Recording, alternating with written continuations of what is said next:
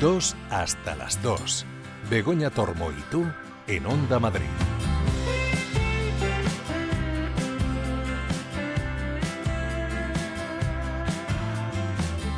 Muy buenos días, pues eso, apurando, apurando las últimas horas del año, las primeras del fin de semana, pero las últimas del año. Queremos estar contigo y lo vamos a hacer como siempre, hablando de cosas ricas, de gastronomía, de buena música, en fin.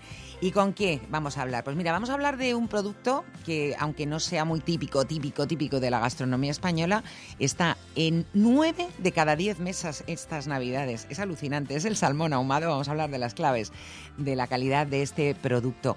También eh, nos enseriaremos, en este caso relajaditos. Ha dicho Juan Luis que hay que tomárselo con calma, que ya vendrá la noche luego de mañana, que va a ser más complicada, más ajetreada. Bueno, pues relajaditos para, para, para ver series. Y también vamos a hablar de un libro libro estupendo de recetas infalibles, de esas que siempre salen, que acaba de publicar una gran cocinera, Paloma Colás. En la segunda hora, Alberto Luchini nos trae las mejores películas españolas de 2023. Eh, hay que ver esas películas que hay que ver. También hablaremos eh, de vinos, como siempre, con Mar Romero. Eh, nos trae 10 vinos, grandes vinos para celebraciones, pero por menos de 20 euros. Yo soy un poquito pesada, no, no, no es que sea rata, pero es que no daba el dinero para todo. Y al final hablaremos de un producto del que seguramente hablaremos mucho más la semana que viene, pero que hay que ir reservando, hay que ir viendo lo que hacemos con él, que es el roscón de Reyes, con Bea Echeverría, la fundadora del Horno de Babet. Muchas cosas para hoy, pero tenemos dos horas por delante. Está Javier López preparado, Rubén Otero también ahí a la faga para, para, para que todo salga perfecto. Y la música, pues va a sonar música ochentera y noventera, música disco.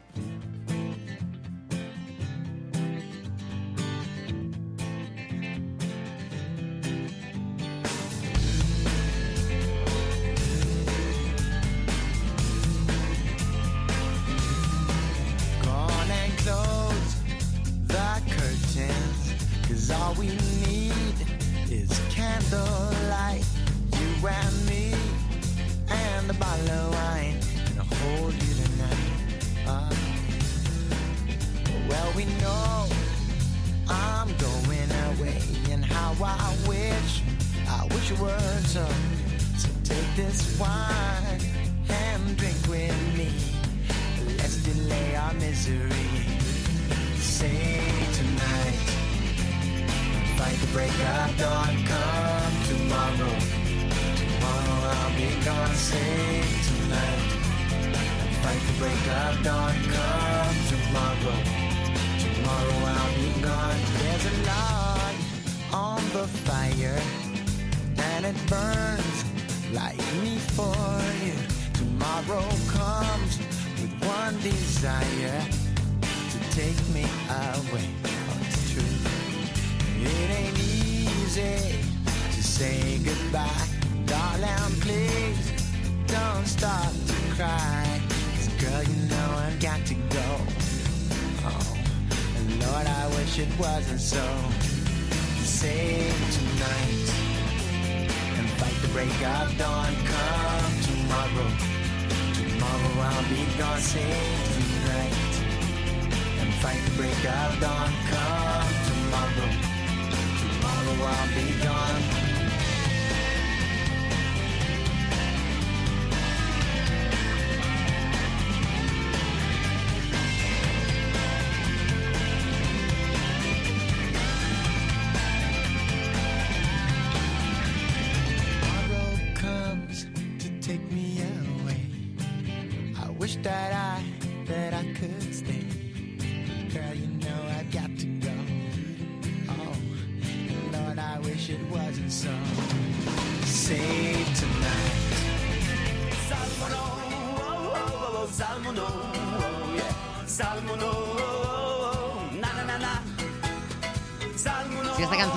Salmón, mm, tienes buen oído. Y si te suena noruego, mejor aún, porque vamos a hablar de salmón, salmón noruego, con María González. Ella es portavoz del Consejo de Productos del Mar de Noruega. María, muy buenas.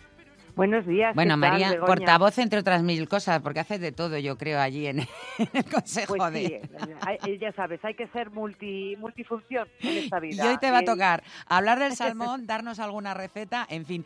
Pero todo esto viene con un titular que a mí, a mí la verdad es que en casa no me sorprende, pero me llama la atención ver que todo el mundo hace más o menos lo mismo y es que casi nueve de cada diez españoles tomamos salmón por Navidad, o sea, eh, en algún momento de las fiestas hay salmón en la mesa. Pues sí, la verdad es que se ha convertido en un imprescindible de las mesas navideñas. Los españoles nos gusta muchísimo, entonces eh, ahora ya está presente en, en estas fechas. Yo, bueno, eh, podemos- el salmón es que está ya en, en la cesta de la compra de casi todo el mundo, pero yo eh, afinaría un poquito más, no sé si, si es así, que en estas fechas lo que tomamos sobre todo es salmón ahumado. Principalmente, sí, sí, el salmón ahumado que lo podemos tomar de, de tantas formas y está riquísimo. Así que no nos, no nos falta, no nos falta en nuestras mesas. No, no, encantados de que, de que esté. Pero te iba a preguntar varias cosas, porque claro, dices, bueno, es un producto que aunque sea tan familiar para, para todos nosotros, pues ya te digo, nueve de cada diez españoles, es que yo me quedo flipada con el dato, eh, bueno, pues no sabemos tampoco ni de dónde viene, ni cómo se elabora, ni, ni muchas veces consejos de conservación, porque para empezar, evidentemente el salmón ahumado procede del salmón, salmón noruego en la mayoría de las ocasiones, en el que, el que consumimos en España. Sí, más del 90% del salmón que se consume en España es de origen noruega. Y la verdad es que tenemos que decir que aquí en España es donde se ahuma el salmón. Hay una, una industria eh, ya con una tradición de, de muchísimos eh, eh, años que viene preparando, eh, bueno, trae la materia prima desde Noruega, pero luego la- el ahumado y la elaboración se hace en empresas aquí locales. Así que, pues mira, eh, es, eh, es muy curioso y es una es una es un privilegio para los noruegos eh, ser conscientes de que tienen una materia prima de primera calidad que además eh, ha generado una industria además ya muy consolidada y con una larga tradición localmente. Claro, aquí en, eh, que genera también empleo. Yo, de hecho, he estado en alguna fábrica de, de aquí de Madrid, en donde se ahuman salmones noruegos prácticamente, y efectivamente mucha gente dedicada, dedicada a eso. Luego, eh, yo me imagino que también en, en Noruega, no sé si se come distinto el salmón ahumado. ¿Cómo lo comemos allí y cómo se come? O sea, ¿cómo lo comemos aquí y cómo se come allí? ¿Hay diferencias? Yo creo que, que bueno, allí lo toman, eh, mm, lo toman de forma natural. Lo suelen Ujú. acompañar a lo mejor con alguna salsa, ¿sabes? La salsa esta típica de miel, sí, exactamente, que está, se hace a base de miel, mostaza, eneldo y unas hierbas muy eh, típicas de, de allí de Noruega y que está riquísima. Entonces ellos lo toman eso, ahumado, natural, pero bueno, eh, vamos evolucionando y cada vez pues vamos eh, haciendo más recetas y más eh, elaboraciones que bueno, el que es un poquito mm, cocinillas pues te sorprende con verdaderas maravillas. Ujú. Oye, eh, hablábamos también eh, de- de- del salmón, que evidentemente luego también es un plato eh, sencillo de elaborar, ¿no? Ahora obliga estas fechas, estas celebraciones a meterse en la cocina a gente que a lo mejor no está todo lo acostumbrada que, que- que- o, o no dedica todo el tiempo, a lo mejor incluso que le gustaría a la cocina, y de repente, bueno, pues quiere tener algún producto con el que se sienta cómodo. Con el salmón también se pueden hacer platos muy de fiesta. Por supuesto, mira, es la, es la ventaja de este producto que es tremendamente versátil. Puedes eh, hacer elaboraciones muy, muy sencillas hasta cosas, pues eso, mucho más elaboradas, utilizando ingredientes pues que, que conllevan, pues eso, más elaboración y obviamente te pueden quedar platos maravillosos. Nosotros eh, realmente tenemos un recetario muy extenso y podemos presumir de, de eso, de que bueno, pues eh, su versatilidad es una de sus grandes, de sus grandes valores. Cuando dices tenemos un recetario, ¿la gente puede consultar ese recetario? Por supuesto, eh, tenemos una página web donde hay muchísimas recetas, no solamente de salmón noruego, sino también de, de bacalao, que es otro de, de- otro de los eh, pescados estrellas de Noruega, el screy, que pronto vamos a empezar a recibir eh, este, esta maravilla de, de- de Noruega a partir de, de enero. Tú lo conoces muy bien, además. Begoña. Una maravilla. Y, y bueno, pues en nuestra, en nuestra página web, que es muy, muy sencillita, eh, www.mardenoruega.com. Ujú. Ahí hay muchísimas ideas porque es parte de nuestro trabajo. Eh, elaborar recetas que sirvan de inspiración, pues, pues eso, para, para las personas en cualquier momento del año y en cualquier momento del día. Y obviamente ahora que estamos en Navidades, pues hay muchísimas op- opciones de, de recetas riquísimas, sencillas y oye, también saludables, porque no hay que olvidar que también podemos comer en Navidad muy rico, pero muy sano. Sí, porque además, bueno, pues eh, el omega 3, ¿no? Tan llevado y tan traído que nos Sí. falta muchas veces en la dieta, el salmón es rico en, en, en el en omega 3. Sí, sí, y antioxidantes y vitamina A, D, B12, es una proteína muy saludable.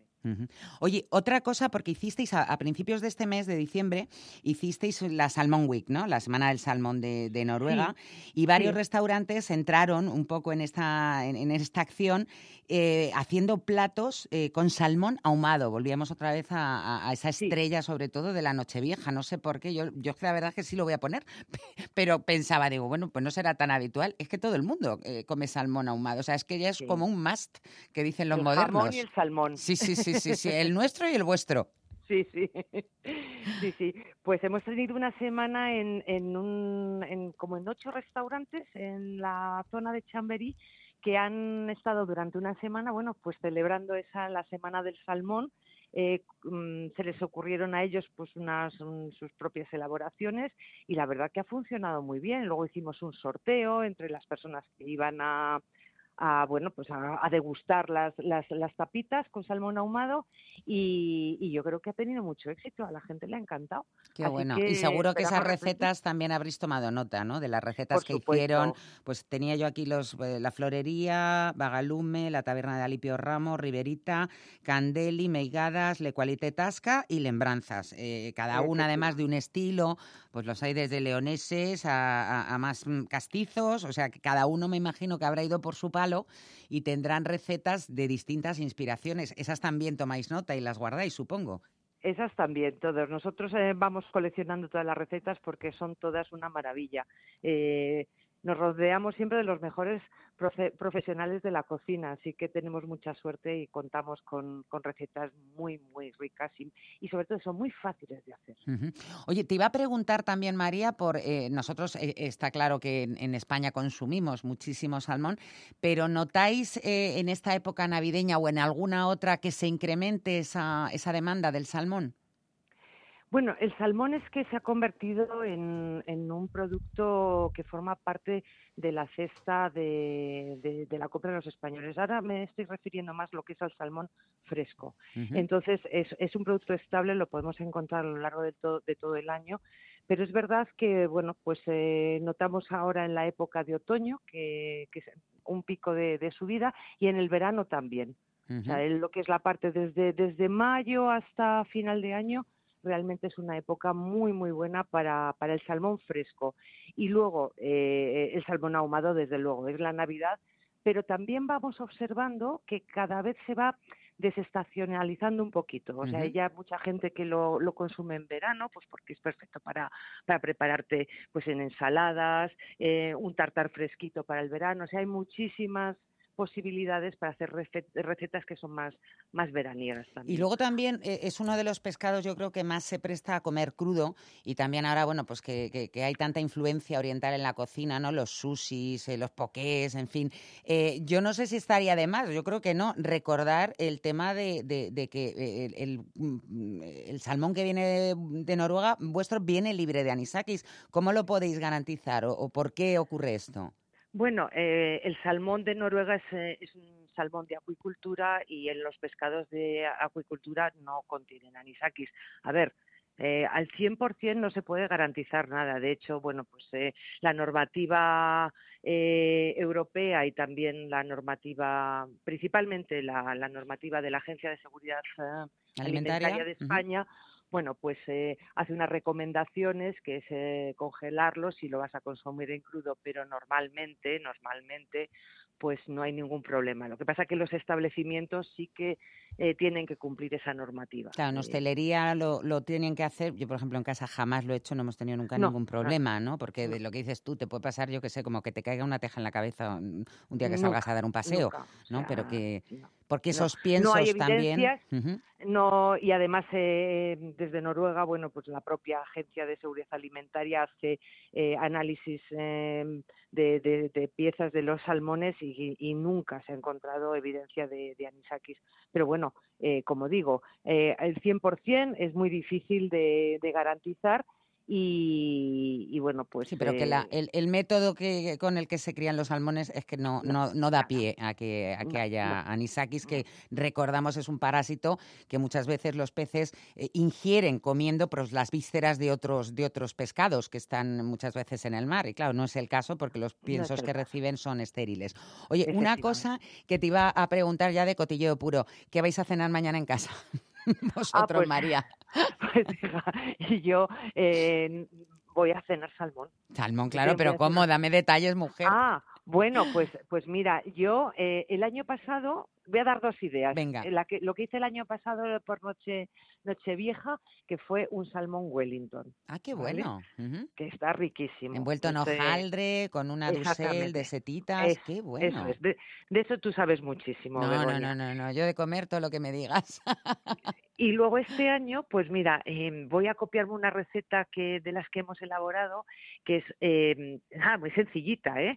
Hacemos el- los lomitos a, a la plancha, eh, preparamos pues una, una bechamel muy reducidita con unas setitas salteadas que queden así pues ricas, ¿sabes? Eh, gustositas. ¿Sí? Y luego con un poquito de foie lo pasamos rápidamente por la plancha y lo combinamos con el salmón. Y yo creo que eso va a quedar muy rico. qué lujo. eh, la- las setitas con la besamel, el foie, uff, madre de Dios. Y, la, Y sobre todo que es plancha. fácil. Claro, Es fácil y rápido y no nos pasamos el día en la cocina, que tampoco es justo, ¿eh? claro, no, Que- no, no. que Pero el bueno, que se estos pone, días... o la que se pone el delantal, pues también tiene derecho a disfrutar. Pero estos días yo creo que tampoco importa porque además, oye, lo único que tiene que hacer es entrar la gente en la cocina y hacer compañía al que está también cocinando, llevar una copita. es. Por cierto, ¿con qué maridarías tú el salmón? El salmón ahumado y el salmón fresco. Pues mira, yo el salmón, eh, el salmón ahumado, mm, no sé, lo tomaría con un espumoso, con un cava, con un champán. Yo creo que puede estar muy rico porque esa grasita le va a ir muy bien con, con la acidez. Yo no entiendo nada de vino, No, no, pero lo has, lo has bueno, clavado, eh, te lo digo. Lo has clavado, yo eh, pienso lo mismo. ¿Y para un Y salmón el- fresco? El fresco, pues mira, yo es que soy muy de vino tinto. Y, y ¿por qué no? Como lleva el foie, Totalmente. No, y además te digo, que- es un pescado que tiene eh, un porcentaje graso importante y que para el Sí, tinto es suficiente. porque cuando hablamos del blanco, eso ya está pasado de moda. El blanco, el pescado y la carne, el tinto. eh, y además yo te estoy preguntando lo que vas a cenar tú y cómo te lo tomarías tú. O sea que tú pues, ahí no vas a meter la pata seguro porque te lo pregunto Por a tu eso. criterio. pero vamos, que los que los de vino blanco también van a acertar, ¿eh? O sea que ningún problema. El salmón les va a ir bien perfectamente con vino blanco si hacen cualquier otra receta que no lleve foie de las que tenemos en nuestro recetario en nuestra web. Pues eh, nada, eh, que, quien quiera entre en, la web vuestra para tomar ideas, eh, que luego acabarán haciendo lo que les guste a ellos, como todo el mundo hacemos, pero, pero bueno, el caso es que se den cuenta de todas las posibilidades y eso, y el salmón ahumado mañana en las mesas de nueve de cada diez españoles. Qué barbaridad, madre mía. Pues María, María González, eh, responsable de marketing del Consejo de Productos del Mar de Noruega, muchísimas gracias por habernos atendido. Feliz año y, bueno, hace extensible esa felicitación a todo el equipo de, con el que trabajas. Muchísimas gracias. Gracias a vosotros, Begoña. Feliz año para ti y para todos tus oyentes. Un fuerte abrazo.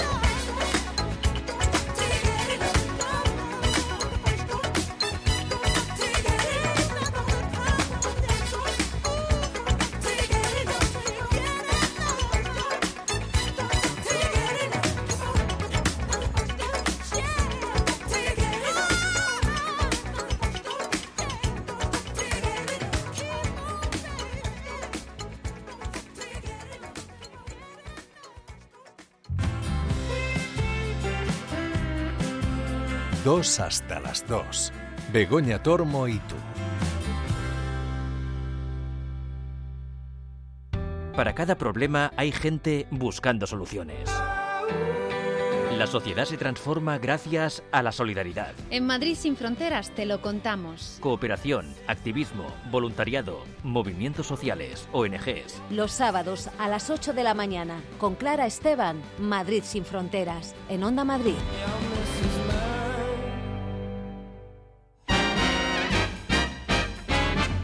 Hoy es el día. Un programa en el que encontrarás temas serios y otros no tanto.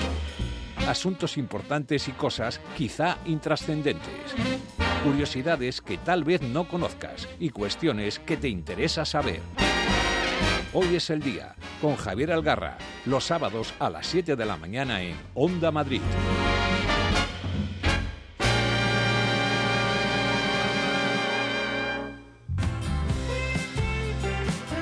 2 hasta las 2. Begoña Tormo y tú en Onda Madrid.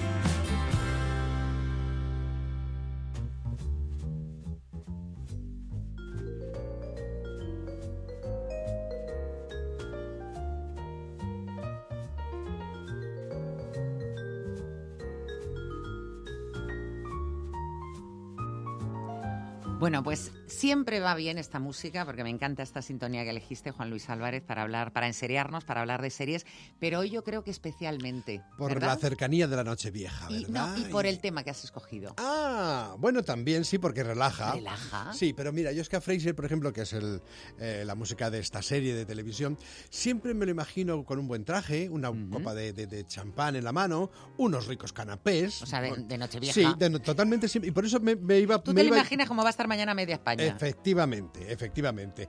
Él, por supuesto, no se va a poner unos calzoncillos rojos, No. porque Fraser no se pone Eso calzoncillos rojos.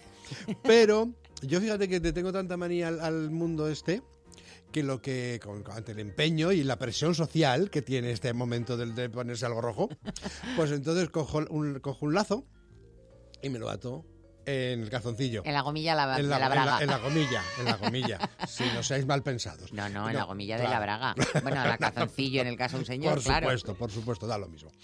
Y entonces ya con eso pa- parece que puedo mm, pasar de año. Yo paso de rojo, ¿eh? Sí, ¿no? Uf. Bueno, cada uno. Hoy van enseriados tranquilitos, hemos Eso, dicho, no relajados. ¿Por qué? Pues porque vamos a acabar el año más relajados de lo que lo empezamos. A nada. Esto siempre lo decimos, ¿eh? Esto siempre lo decimos, luego ya no sé. Y lo vamos a hacer en lugares de ensueño, con grandes paisajes, al aire libre y formando parte de comunidades muy alejadas del estrés urbano. Toda mi vida estaba en Nueva York. Pero ahora estoy atrapada aquí, en medio de la nada, sin mi familia. Hola, soy Jackie Howard y acabo de mudarme aquí desde Nueva York. Sé que venir aquí es duro para ti y no puedo ni imaginarme por lo que estás pasando desde que ocurrió el accidente. Y cuidaremos de ella. Es parte de nuestra familia. Es parte de la familia ¿Qué porque... accidente? ¿Qué ha pasado? Ponme al día, por Dios. A ver, esta muchacha que se llama Jackie, que protagoniza la serie de televisión Mi vida con los chicos Walter, de Netflix, 10 episodios de momento, que me los he bebido como un vaso de agua. ¿Ah, sí? Sí, ahora te contaré. Em, bueno, pues ha tenido hay un, un accidente, pues mueren sus padres y entonces eh, la madre ha dejado escrito que la manden con su mejor amiga a una granja, en la granja de los Walter, en la que viven el padre, que es el granjero, la madre que es veterinaria y luego 12 hijos que tienen. Nada más, 12 Nada, hijos. Una niña y 11. Estaba acordando y- el chiste ordinario que no se puede contar. Pero ¿cómo le da a la gente dinero, tiempo, energía para tener energía. 12 hijos? Sobre Madre todo mía. energía. Sí. Una niña y 11 niños. Madre mía. Vale. Eh, yo ya cuando leo esto estoy oyendo la- la- en mi cabeza la frase favorita de mi abuela que era "Oy, oy, oy, oy, oy, oy". diciendo esta muchacha que Yo viene estoy, de estoy abuela también porque lo digo mucho eso de oy, oy, oy, oy, oy". entonces claro mira eh, una muchacha que viene de Nueva York, de todo el glamour y todo la tal, tal, que se mete en una granja con 12 chavales muy bien plantados, las Pero cosas como son. ¿eh? imagino. Un poquito Sí. asilvestrados, ¿no? Un, un poquito asilvestrados.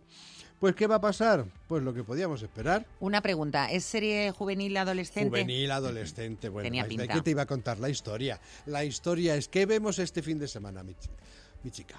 Ponte, vamos a poner esta. Digo, me voy a dormir. Bueno, vamos a ver, vamos a ver esta. total, pongo si me duro no me importa, me- ¿no? me importa, me pongo a verla, venga y venga capítulo, mirando para la derecha, que es donde está ella, dormida desde el minuto uno. Esa sería yo también. Y ¿eh? yo eh, ah, diciendo, pero bueno, y esto, ¡ay, madre mía, madre mía! ¡ay, madre mía, lo que está Tú es que pasando! tienes un poco de alma de adolescente, Juan ¿Verdad? Luis Álvarez. Sí, yo te voy calando debe, ya. debe de ser. Y entonces resulta que esta muchacha, para hacerlo corto con todo lo que está pasando y tal, pero no, no hacen mucha, no hacen mucho, no es muy terrorífico, no lo cuentan muy, muy, muy, Muy dramático. Pero sí hay un lío muy gordo. Y es que hay un James Dean ahí, el- el- uno de los chavales, que es una especie de James Dean, guapetón, eh, rebelde, sin causa, como de costumbre, porque tampoco estamos para mucha Es que a esas, tontería. alta- a esas alturas de vida hay poca Y luego hay otro hermano que es el que, digamos, que eh, ella está más enamorada del James Dean, pero hay otro hermano que, digamos, que le ha puesto... El que la acoge más. Sí, y ahí por ahí, bueno, total. Para hacerlo corto, que es el capítulo 2. Eh. Se hace novia de uno, pero está enamorada de otro. Madre mía. Lo que sabía tu abuela. Madre, ¿ves? Esto es. Bueno, total, que mm, la- están muy bien todos. Queda gusto ver estos actores jóvenes haciendo las cosas tan bien y tan gustosos. Eh, es muy entretenida. ¿Qué te voy a decir? Que es muy Si entretenida. te la has visto del tirón, a ver, me lo que igual me veo Richard. O sea, quiero decir, con, el, con, con esta bestia pero bueno, que está bien parda está que se va llevando por delante las, las, las esquinas, ¿no? Y que Qué guapo es ese tío. es una animalada. Me gusta. Pero luego pues también me veo yo esto, que También. me parece que... Claro, Que porque la falta, variedad, la claro. variedad. Oye, me ha dejado suave como un guante. Pues vamos con otra. Suave como un guante. Vamos con otra que se titula en inglés Virgin River. Te doy oficialmente la bienvenida a nuestro pequeño paraíso. ¿Qué tal una muestra de la hospitalidad de Virgin River?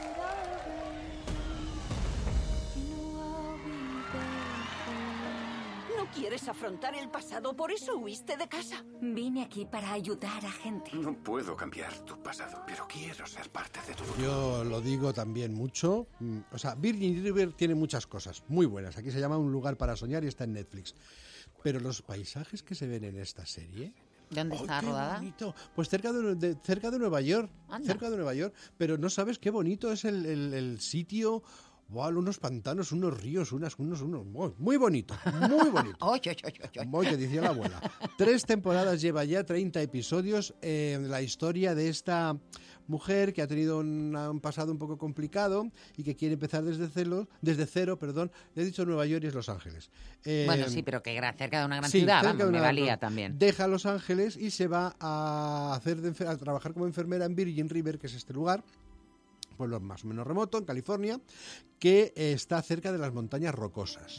Y mm, bueno, allí descubre que la gente es, es estupenda, cada una de su padre y de su madre, unas tienen más, otras tienen menos, otras tienen, em, eh, bueno, celos, hay un poquito de celos entre ellas, eh, entre ellos, eh, él es un poco cascarrabias el doctor, luego en la siguiente temporada viene ya un doctor más joven, pero resulta que el doctor más joven se enamora de una de las señoras más atractivas, pero 10 años mayor que él, o sea, ahí hay como un poquito de que se mete un poquito en... No es lo de siempre, pero luego Hombre, es verdad si les que ha dado tiene, para tres temporadas, algo pasa. tiene un fondito muy Amable. agradable, muy amable para una para acabar el año tranquilamente. Te pones a ver aquí esto de un lugar para y venga y venga a disfrutarlo y a, y a hacer los actores están muy bien. Lo dobla este este doblador que me hace tanta gracia porque sí me parece que se está riendo. Dice, oh, bienvenido, a- bien- bienvenido a Virgin River. Dice, "Me- te están apuntando con una pistola. Dice, no, no me mates. como, que- como- es un tío raro, ¿no? No me mates. Sí, es todo. Siempre parece que se está riendo. Bueno, bueno, pero bueno, pero están como son bien. ya series digo. amables, le pega. Series amables, pero vamos, la madre de las series amables, en los años 90, Ujú. acuérdate A ver. que nos íbamos a ese lugar absolutamente maravilloso donde vivió el doctor Fleischmann. De modo que después de 75 solicitudes de beca y 74 negativas, solo una dio resultado. Alaska. ¿Has estado en Alaska? ¿Qué me quiere decir? ¿Intenta decirme algo? Buena suerte. ¿De qué parte de Nueva York eres, hijo? Ahí estamos. Doctor en Alaska, ¿te imaginas un fin de año Estamos hoy a sábado. Nos Ajá. quedaría todo el sábado y todo el domingo antes de que la cosa se desmadre por la noche. Sí. Bien, y llegue el 2024. Sí. Os da tiempo a veros unos cuantos de los 110 episodios de las seis temporadas de Doctor en Alaska. Tan Con lo que tengo yo que cocinar. Yo, fíjate, para Año Nuevo, para Año Nuevo, que estoy de rengada, que me quedo en el sofá. Pues también. Ahí, Ahí ahí, sí que me la puedo ¿verdad? ver. Y Porque además ves- me la volvería a ver. Me acuerdo de los personajes, por es supuesto. que eh, yo lo- lo- antes lo pensaba cuando estaba preparando un poco de lo que íbamos a hablar, digo, es que son los 90. Doctor en Alaska, eh, son los 90. Yo me recuerdo, porque la, la maltrataba bastante Televisión Española, la ponía mal- Cuando le daba la gana. la nariz y, y encima siempre mm, de noche. Por ¿no? la noche tardísimo. Y entonces tenías que ir mirando y decir, ay, si hoy ponen dos. Y te quedabas hasta las 2 o las 3 de la mañana viendo Doctor en Alaska, este tipo. eh, Fleischmann. Fleischmann, el doctor Fleischmann, que llega a Alaska, a un pueblecito, a Sicily, a un pueblecito. verdad, Sicily. Sicily, a un pueblecito de Alaska, donde han sacado su, su plaza como doctor. Y claro, este viene de Nueva York y se encuentra con un mundo que no tiene absolutamente nada que ver con él. Le cuesta un montón entrar, pero una vez que entra se convierte en uno de los grandes eh, pilares de esa sociedad, junto con el millonario norteamericano que tiene ahí un montón de terreno. Es verdad. El de la radio me encantaba. Como que Y luego, luego salía, era el novio de Carrie. El novio de, de en Carrie, de- de- de de- sí, sí, sí, sí, John Corbett. Eso. John Corbett, guapo Bueno, y chico. Maggie, y Maggie, la, piloto maravillosa, que todas queríamos ser como ella. Claro, es que en aquella época ese tipo de personajes no existían. Mm. No había en las series de, de- de televisión.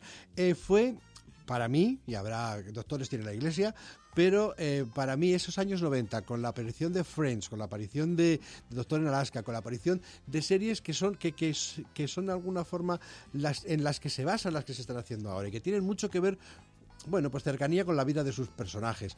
Eh, habíamos eh, visto muchas series antes, claro, habíamos visto, pero ¿qué habíamos visto? Dinastía, Dallas, que oye, que también tan entretenidas. Yo un momento agarrarse del moño entre Joan Collins y Linda Evans, pues no lo voy a... No, pero estas, no aunque negar, evidentemente la un vida era, muy diferente, placer. era muy diferente la vida de, de, de Fleischmann a la que podíamos Totalmente llevar cualquiera en Madrid, pero te, te como que te podías identificar Sí, más con, era esas historias Era y con esa gente, ¿verdad? Y éramos todos jóvenes. Sí, también es y verdad. Él era joven también. ¿Cómo se llamaba la enfermera que tenía? Marilyn. Uh, Marilyn. Marilyn, es verdad, María, anda que poner Marilyn también. Claro, es la- que era lo anti- la- la anti-Marilyn. pero esa carita que tenía como de...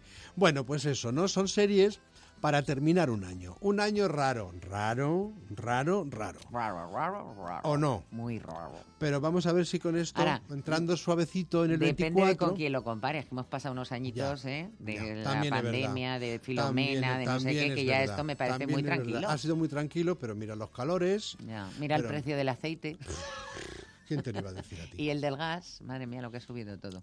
Bueno, las series ¿Y las afortunadamente... guerras? ¿Y las guerras? ¿Y las Afortunadamente las series nos dan un plan baratito, Baratito, sí, sí, sí, apetecible, que nos lleva a nuestra época dorada de la ya juventud. decimos, o antes o después, antes o después del desmadre de la Nochevieja, para el que se desmadre, ¿Te vas a desmadrar mucho tú? Nada. Nada. absolutamente nada. Pues nada, llámame si te aburres por teléfono, que yo también No, estaré es que yo madrugar. no, es que- Yo el día uno estoy despierta Pero si. ¿eh? salimos todo el rato, si- a ver si el que, los, chavales de los 80 sali- hemos salido lo que nos ha dado la gana, no tenemos necesidad de Ya salir estamos ahora en muy salidos, ya te- estamos muy sacados.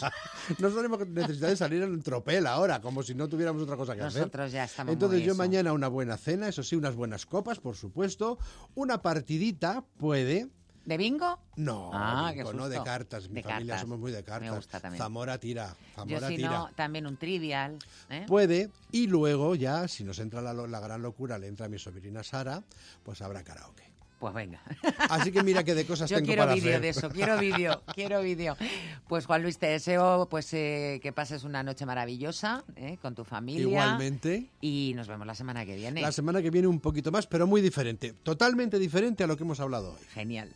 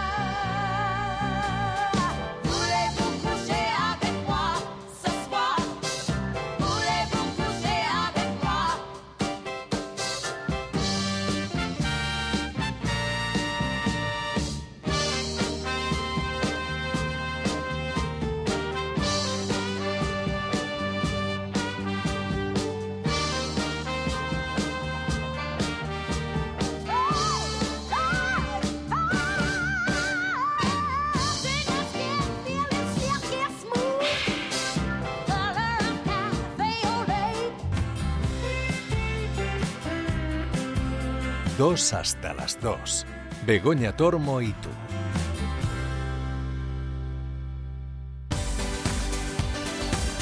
Todos los sábados y domingos, de 9 a 10 de la mañana, Fórmula Salud.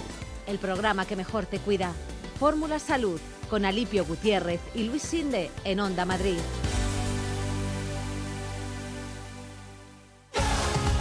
Porque la radio está más viva que nunca, en Onda Madrid queremos ser tu mejor compañía. También para promocionar tu marca o negocio. Te ofrecemos llegar a tus clientes potenciales de una forma sencilla y cercana.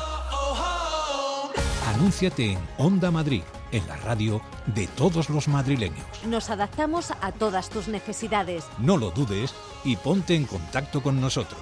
Llámanos al 91 512 82 71 91 512 8271.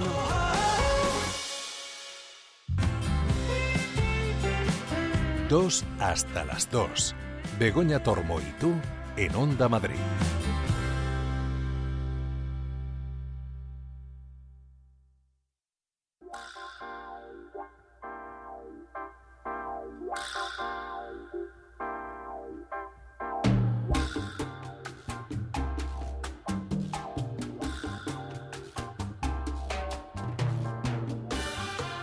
Pues con este tema de Ray Barreto que, que se titula Cocinando, vamos a empezar una conversación que yo auguro muy interesante con una mujer, Paloma Colás. Muy buenas, Paloma.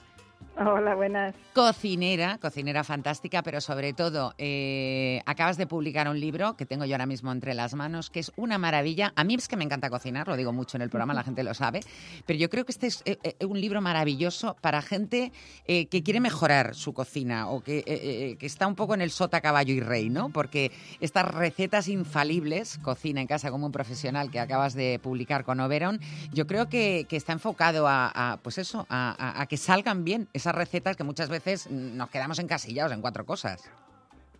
Totalmente. O sea, al final son recetas que, bueno, el libro, el título, un poco lo que buscábamos es transmitir lo que transmiten las recetas, que son recetas infalibles y que muchas veces efectivamente estamos sota caballo rey, pero realmente sí que son bastante sencillas muchas recetas, pues a lo mejor ahora mismo mucha gente se está, bueno, de hecho ya se ha animado con el cordero, que a veces es una receta que da un poquito de miedo, porque pensamos que es difícil, pero es una receta que si sigues los pasos te queda un cordero espectacular. Bueno, tú tienes aquí esta receta, la tengo yo. Mira, justo estaba hojeando el- libro en lo que hablamos y veo ese cordero en la página 100, cordero asado, y, y me encanta el subtítulo. Dice, cuélgate la medalla del chef con esta receta de lujo. Es verdad, o sea, es que una- uno cocina para comer bien, pero uno cocina, sobre todo en estas fechas, pues para los demás, para agradar a los demás, ¿verdad? y para agasajarles, porque yo creo que también una manera muy bonita de decir a los demás, me preocupo por ti, eh, te quiero, me importas, es mira lo que yo he aprendido a hacer o me he molestado en hacer por ti y para que tú lo disfrutes. Me parece una manera muy bonita, pues eso de compartir momentos de familia y de amistad también. Yo creo que totalmente de acuerdo, totalmente de dicen acuerdo. muchas cosas con la cocina. Totalmente de acuerdo. Y cuidar ¿eh? a la gente es una de las maneras, efectivamente, como bien decías, que con la que mejor se dice te quiero. De todas maneras, eh, Paloma, hay la parte esa, ¿no? De infalible. Es que mm, eh, una, yo conozco a mucha gente, ya te digo, yo es que ya casi no sigo recetas porque llevo muchos años y me gusta mucho cocinar y bueno, y aún así la lío también de vez en cuando, parda en la cocina, también, claro, todos la liamos. Pero cuando, yo lo sé por otra gente, ¿no? Que te, sobre todo cuando te pide recetas, pero esto sale bien, esto sale bien, digo, sí, hombre, que sí sale bien. Pero es verdad que cuando la gente no tiene costumbre de cocinar, tú, que cocinas muchísimo, pues tú vas ajustando las cosas. Mm, Seguro que ni pesas, ni mides, ni nada. Pero la gente que no está tan acostumbrada, eh, sí que está muy preocupada desde antes casi de irse a la compra porque el plato les salga. Y esa es una de las virtudes que tienen estas recetas que has recopilado tú. A ver, yo creo que una de las cosas que tiene diferencial con respecto a pues el típico libro de cocina son los trucos de cocina, que hay más de 400 trucos de cocina, porque la realidad es un poco lo que dices tú, que te pones a hacer la receta y de repente no te sale. Y muchas veces no te sale porque esos trucos que yo me sé porque soy cocinera, pues a lo mejor esa persona no se los sabe porque no es cocinera. Sin embargo, si tú se los das y les dices, oye, ten en cuenta que si no pones la tapa, pues no se va a cocinar bien, o ten en cuenta la temperatura del fuego, o no es lo mismo si la carne estaba fría de la nevera que si la has tenido en la encimera una hora, porque los tiempos de cocción son diferentes. O yo que sé, que el calor residual, que, que la, la comida una vez que apagas el fuego se sigue cocinando, que es algo que, que a lo mejor pues yo lo doy por sentado, pero pienso que, que hay gente que no. Mi marido siempre me decía, Paloma, es que das como demasiados detalles en la receta, No, no, que no, parecen para tontos. Y digo, no parecen para tontos, son infalibles. Sí, porque si no te hace falta, exacto, si no te hace falta ese detalle no pasa nada, pero cuando caes, mira, estoy ahora mismo también, yo es que voy hablando contigo y voy viendo cosas en el libro y me hace mucha gracia porque yo también voy mucho al mercado y dice, a veces es una, un- la- en la receta de pechuga de pollo de rellena, eh, muy vistosa por cierto y además con Pero varias... eh, elegantona, muy ¿no? bonita, muy bonita, es sencilla, es económica, accesible, Sí. fácil realmente y luego muy pintona, como dices tú, para, para unos invitados quedas de, de lujo, pero dices, a la hora de ir a hacer la compra, dices, a veces hay confusión con el número de pechugas que tiene un pollo. Y es que es verdad. O sea, yo he estado en la cola de la pollería esperando y he oído a la gente pedir las cosas y no, eh, eh, o sea, y no enterarse con el pollero. Pues efectivamente, el, pechu el, el- el pollo tiene dos pechugas do- o una cada lado. yo, yo siempre con Alex, que fíjate que llevo comprando pollo, la tira en la misma tienda y, y siempre digo, una, dos pechugas de un solo pollo. Hay que especificarlo porque, porque da igual, dice, mira, esto es algo con lo que nunca nos vamos a aclarar. Si fue antes la gallina o el huevo, ¿cuántas pechugas tiene un pollo? Yo creo que tiene dos. Él dice que tiene una. Pues nada, chicos. Bueno, pero por lo menos mientras esté claro, ¿eh? mientras que- Claro. que, tú lo puedas especificar, porque claro, la gente va a la compra, mm, pide lo que pone en la receta de turno y cuando llega a casa se da cuenta de que no ha pedido lo que quería. Y es que eh, la cocina empieza en, la- en el mercado, en la compra. Totalmente. De hecho, eh, tengo una academia para colegios y una de las cosas más importantes les hablamos de la temporalidad, de la compra de cercanía, del comprar a la frutería de cerca, al- o sea, el, el empezar a comer bien y a cocinar bien empieza totalmente, como dices tú, por el, por el mercado, por la compra, por el producto. Vamos, 100%. Bueno, eh, no lo he contado que efectivamente tienes esa Paloma Colas Academy, que, que luego además eh, das eh, formación online, cuidado, en nutrición eh, gastronómica, sobre todo para, para coles, para niños.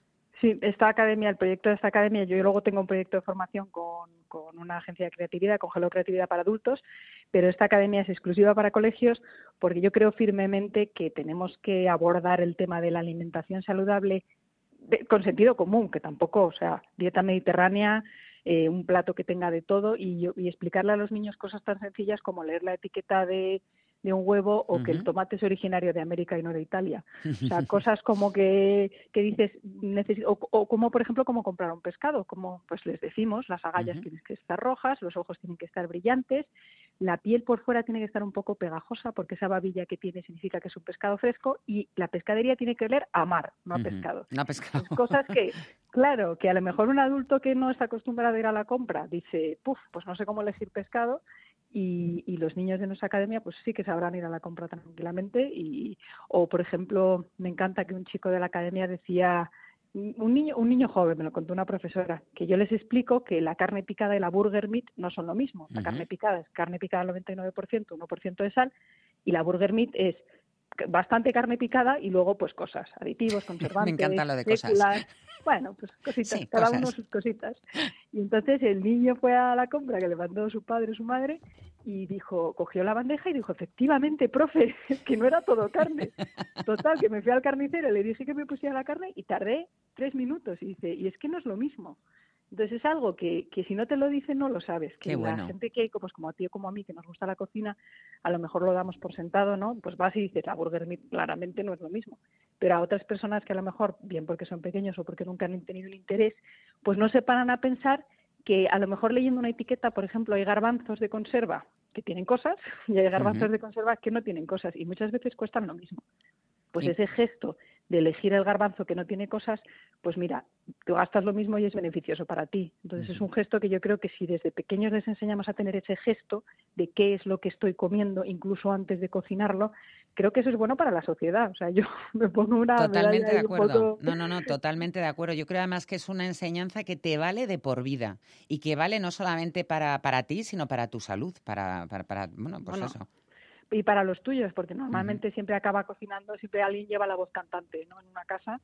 Pues mm, unos cocinan, otros no. Entonces, pues el que lleve la voz cantante que sepa mucho, si puede ser. Totalmente de acuerdo. Oye, y otra cosa, porque también hay un apartado de postres, tú eh, eh, tienes el gran diploma de- del cordon bleu, tanto de cocina como de pastelería, por eso es el gran, eh, el gran diploma. Y sin embargo, oye, te podías haber explayado aquí y los dulces que haces son muy apetecibles, pero muy sencillos todos. Sí, porque yo creo que la repostería, así como decías, lo de como eres cocinera no pesas las cosas, en repostería las peso Bueno, al gramo. claro, yo por eso no ahí- repostería. Pues ahora, con torrijas. sí. No. Mira, por ejemplo, yo hago torrijas gratinadas. Te aviso que como las hagas no las vas a volver a freír. Salen espectaculares. Y luego lo que sí que hago es el roscón, que eso, o sea, abogo, invito a todo el mundo a que lo haga. Tengo dos recetas, que es como una receta doble. La receta es la misma, la presentación es diferente. Está el roscón tradicional con forma de roscón y luego lo que yo llamo el roscón que no es rosco. El otro es que, Que es el son- de pegotitos con las El de almendras. bolitas, sí. Sí. Entonces el sabor es el mismo, la receta es la misma, pero es más fácil de llevar. Se, se, se porciona sin cuchillo porque tú simplemente separas las bolitas y se las vas dando y haces las bolitas tantas como quieras. Yo las suelo hacer pequeñitas para que te tomes dos o tres con el café o en el postre. Es una receta que me dicen, Paloma, es fácil y digo, sí es fácil, pero es laboriosa. Es decir. Bueno, pero es un día al año. amasado, nada, una máquina de amasado y luego pues de estar pendiente de los levados, pero que te pones la alarma en el móvil, se lo dices a Siri o lo que Y, y quieras. chimpún, claro que sí. Y Oye, es que sale, es- no vuelves a comprar uno. Yo lo siento por las pastelerías, pero esto como se haga famoso ya no se vuelve a meter un roscón. Sobre todo a lo mejor gente que, bueno, pues eso, que no tiene eh, a mano, ¿no? O, o- o, bueno, pues Bueno, que tiene que no tiene tiempo. o- los también. niños también, también es verdad, porque un buen roscón, cuidado, buen roscón, es, eh, no es barato. El, el malo sí, pero el malo no merece la pena. Con, Claro, y el bueno lo vale, pero claro, pues oye, hay que sí, que a lo mejor no todo el mundo se puede gastar 30 o 40 euros en un Claro. roscón de reyes. Te iba a preguntar también, Paloma, ¿cómo has seleccionado esas recetas? Porque yo siempre pienso, eh, pues al final, oye, eh, la- tiene un, un- un máximo. Tú en Internet te puedes meter, pero claro, eh, tú para hacer un libro, editarlo, estas maravillosas fotografías que, que- que tiene, pues al final tienes que decidir cuáles son las recetas. ¿Qué criterio has tenido a la hora de A ver, seleccionarlas? Ha decidido un poco por mí también la editorial, porque como te imaginarás hay... Tú le pusiste dos 99 millones. Efectivamente, y me dijeron, Paloma, no hay hojas, o sea, no hay hojas en el libro suficientes. Entonces yo he cogido las recetas que me parece que vas a disfrutar más haciéndolas y que te van a resultar más prácticas. Era un poco como como, a ver, no me voy a comparar con Simone Ortega porque eso estaría muy feo, pero después al lado del libro de Simone Ortega el mío, porque son recetas como que te valen para unos invitados. Es Yo que creo es lo que te decía. eh, eh, yo para el día a día. Están muy bien elegidas porque viéndolas tienes pues desde el plato que puedes poner pues en casa para, para, para la familia, incluso para comer uno solo, hacer y congelar, tienes un poco de todo, hasta el un poquito más especial, hasta la absoluta fiesta un poco, ¿no? Que también valdría Total. incluso para gente que, que, que- que- que quiera hacer a lo mejor, pues oye, para mañana la cena de Nochevieja, un, un plato especial con ese cordero que estabas diciendo tú. Mira, te voy a retar a que para la cena de Nochevieja, con las recetas que aparecen publicadas en tu libro, nos hagas un menú. Uh, para la cena de Nochevieja. A ver, pues yo pondría el tartar de salmón con, con burrata y aguacate, que tiene unos toquecitos de aceite de sésamo, pero todo como muy fácil, muy rico, muy rico. Yo creo que es una de las recetas que tardas en preparar 10-15 minutos, palabra, o sea, es que no tardas más, y, y la gente cuando la prueba se sorprende, porque hay mucha gente que no conoce la burrata, porque normalmente cuando te dan el tartar, pues no hacen esa, se pasan un poco con, con los... Lo pican demasiado a lo mejor. Sí, ¿no? y entonces no lo disfrutas tanto. Y creo que eso queda espectacular.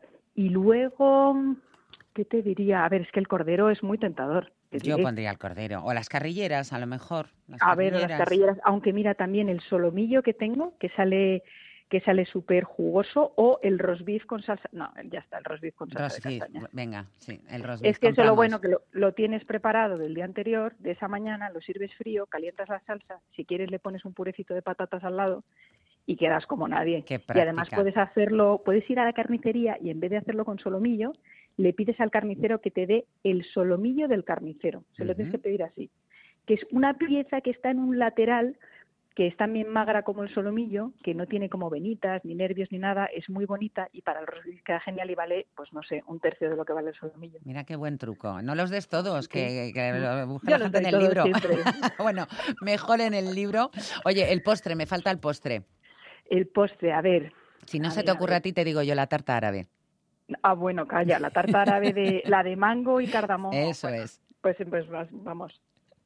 Pues Se ve esa- que has analizado bien el libro. Sí, sí, sí, sí, sí, ya te, di- súper pintona. ya te digo yo que yo haré alguna, alguna receta seguro de Ya no. estas infalibles que propone eh, Paloma Colás en este libro precioso, además, un regalo fantástico, yo creo también, ahora que muchas veces nos devamos la cabeza pensando en qué le va a gustar, qué le va a gustar. Pues si es cocinillas, este libro, Recetas Infalibles, Cocina en casa como un profesional de Paloma Colás. Paloma, hemos agotado el tiempo, ha sido un placer charlar contigo. Muchísimas gracias. Feliz año, ¿eh? muchísimas gracias y, y nada, pues eso, otro libro para el 2024, ya tienes reto. Esperemos, esperemos. Un beso. Muchas gracias, feliz año, un beso, adiós. Venga, que esta musiquita nos pone a tono. Mañana va a ser el día. Hoy igual a lo mejor no merece la pena empezar ya a bailar. Pero en fin, que vamos a hacer una pausa, que volvemos enseguida ahora y que nos queda ah, pues hasta las dos, hasta ahora mismo.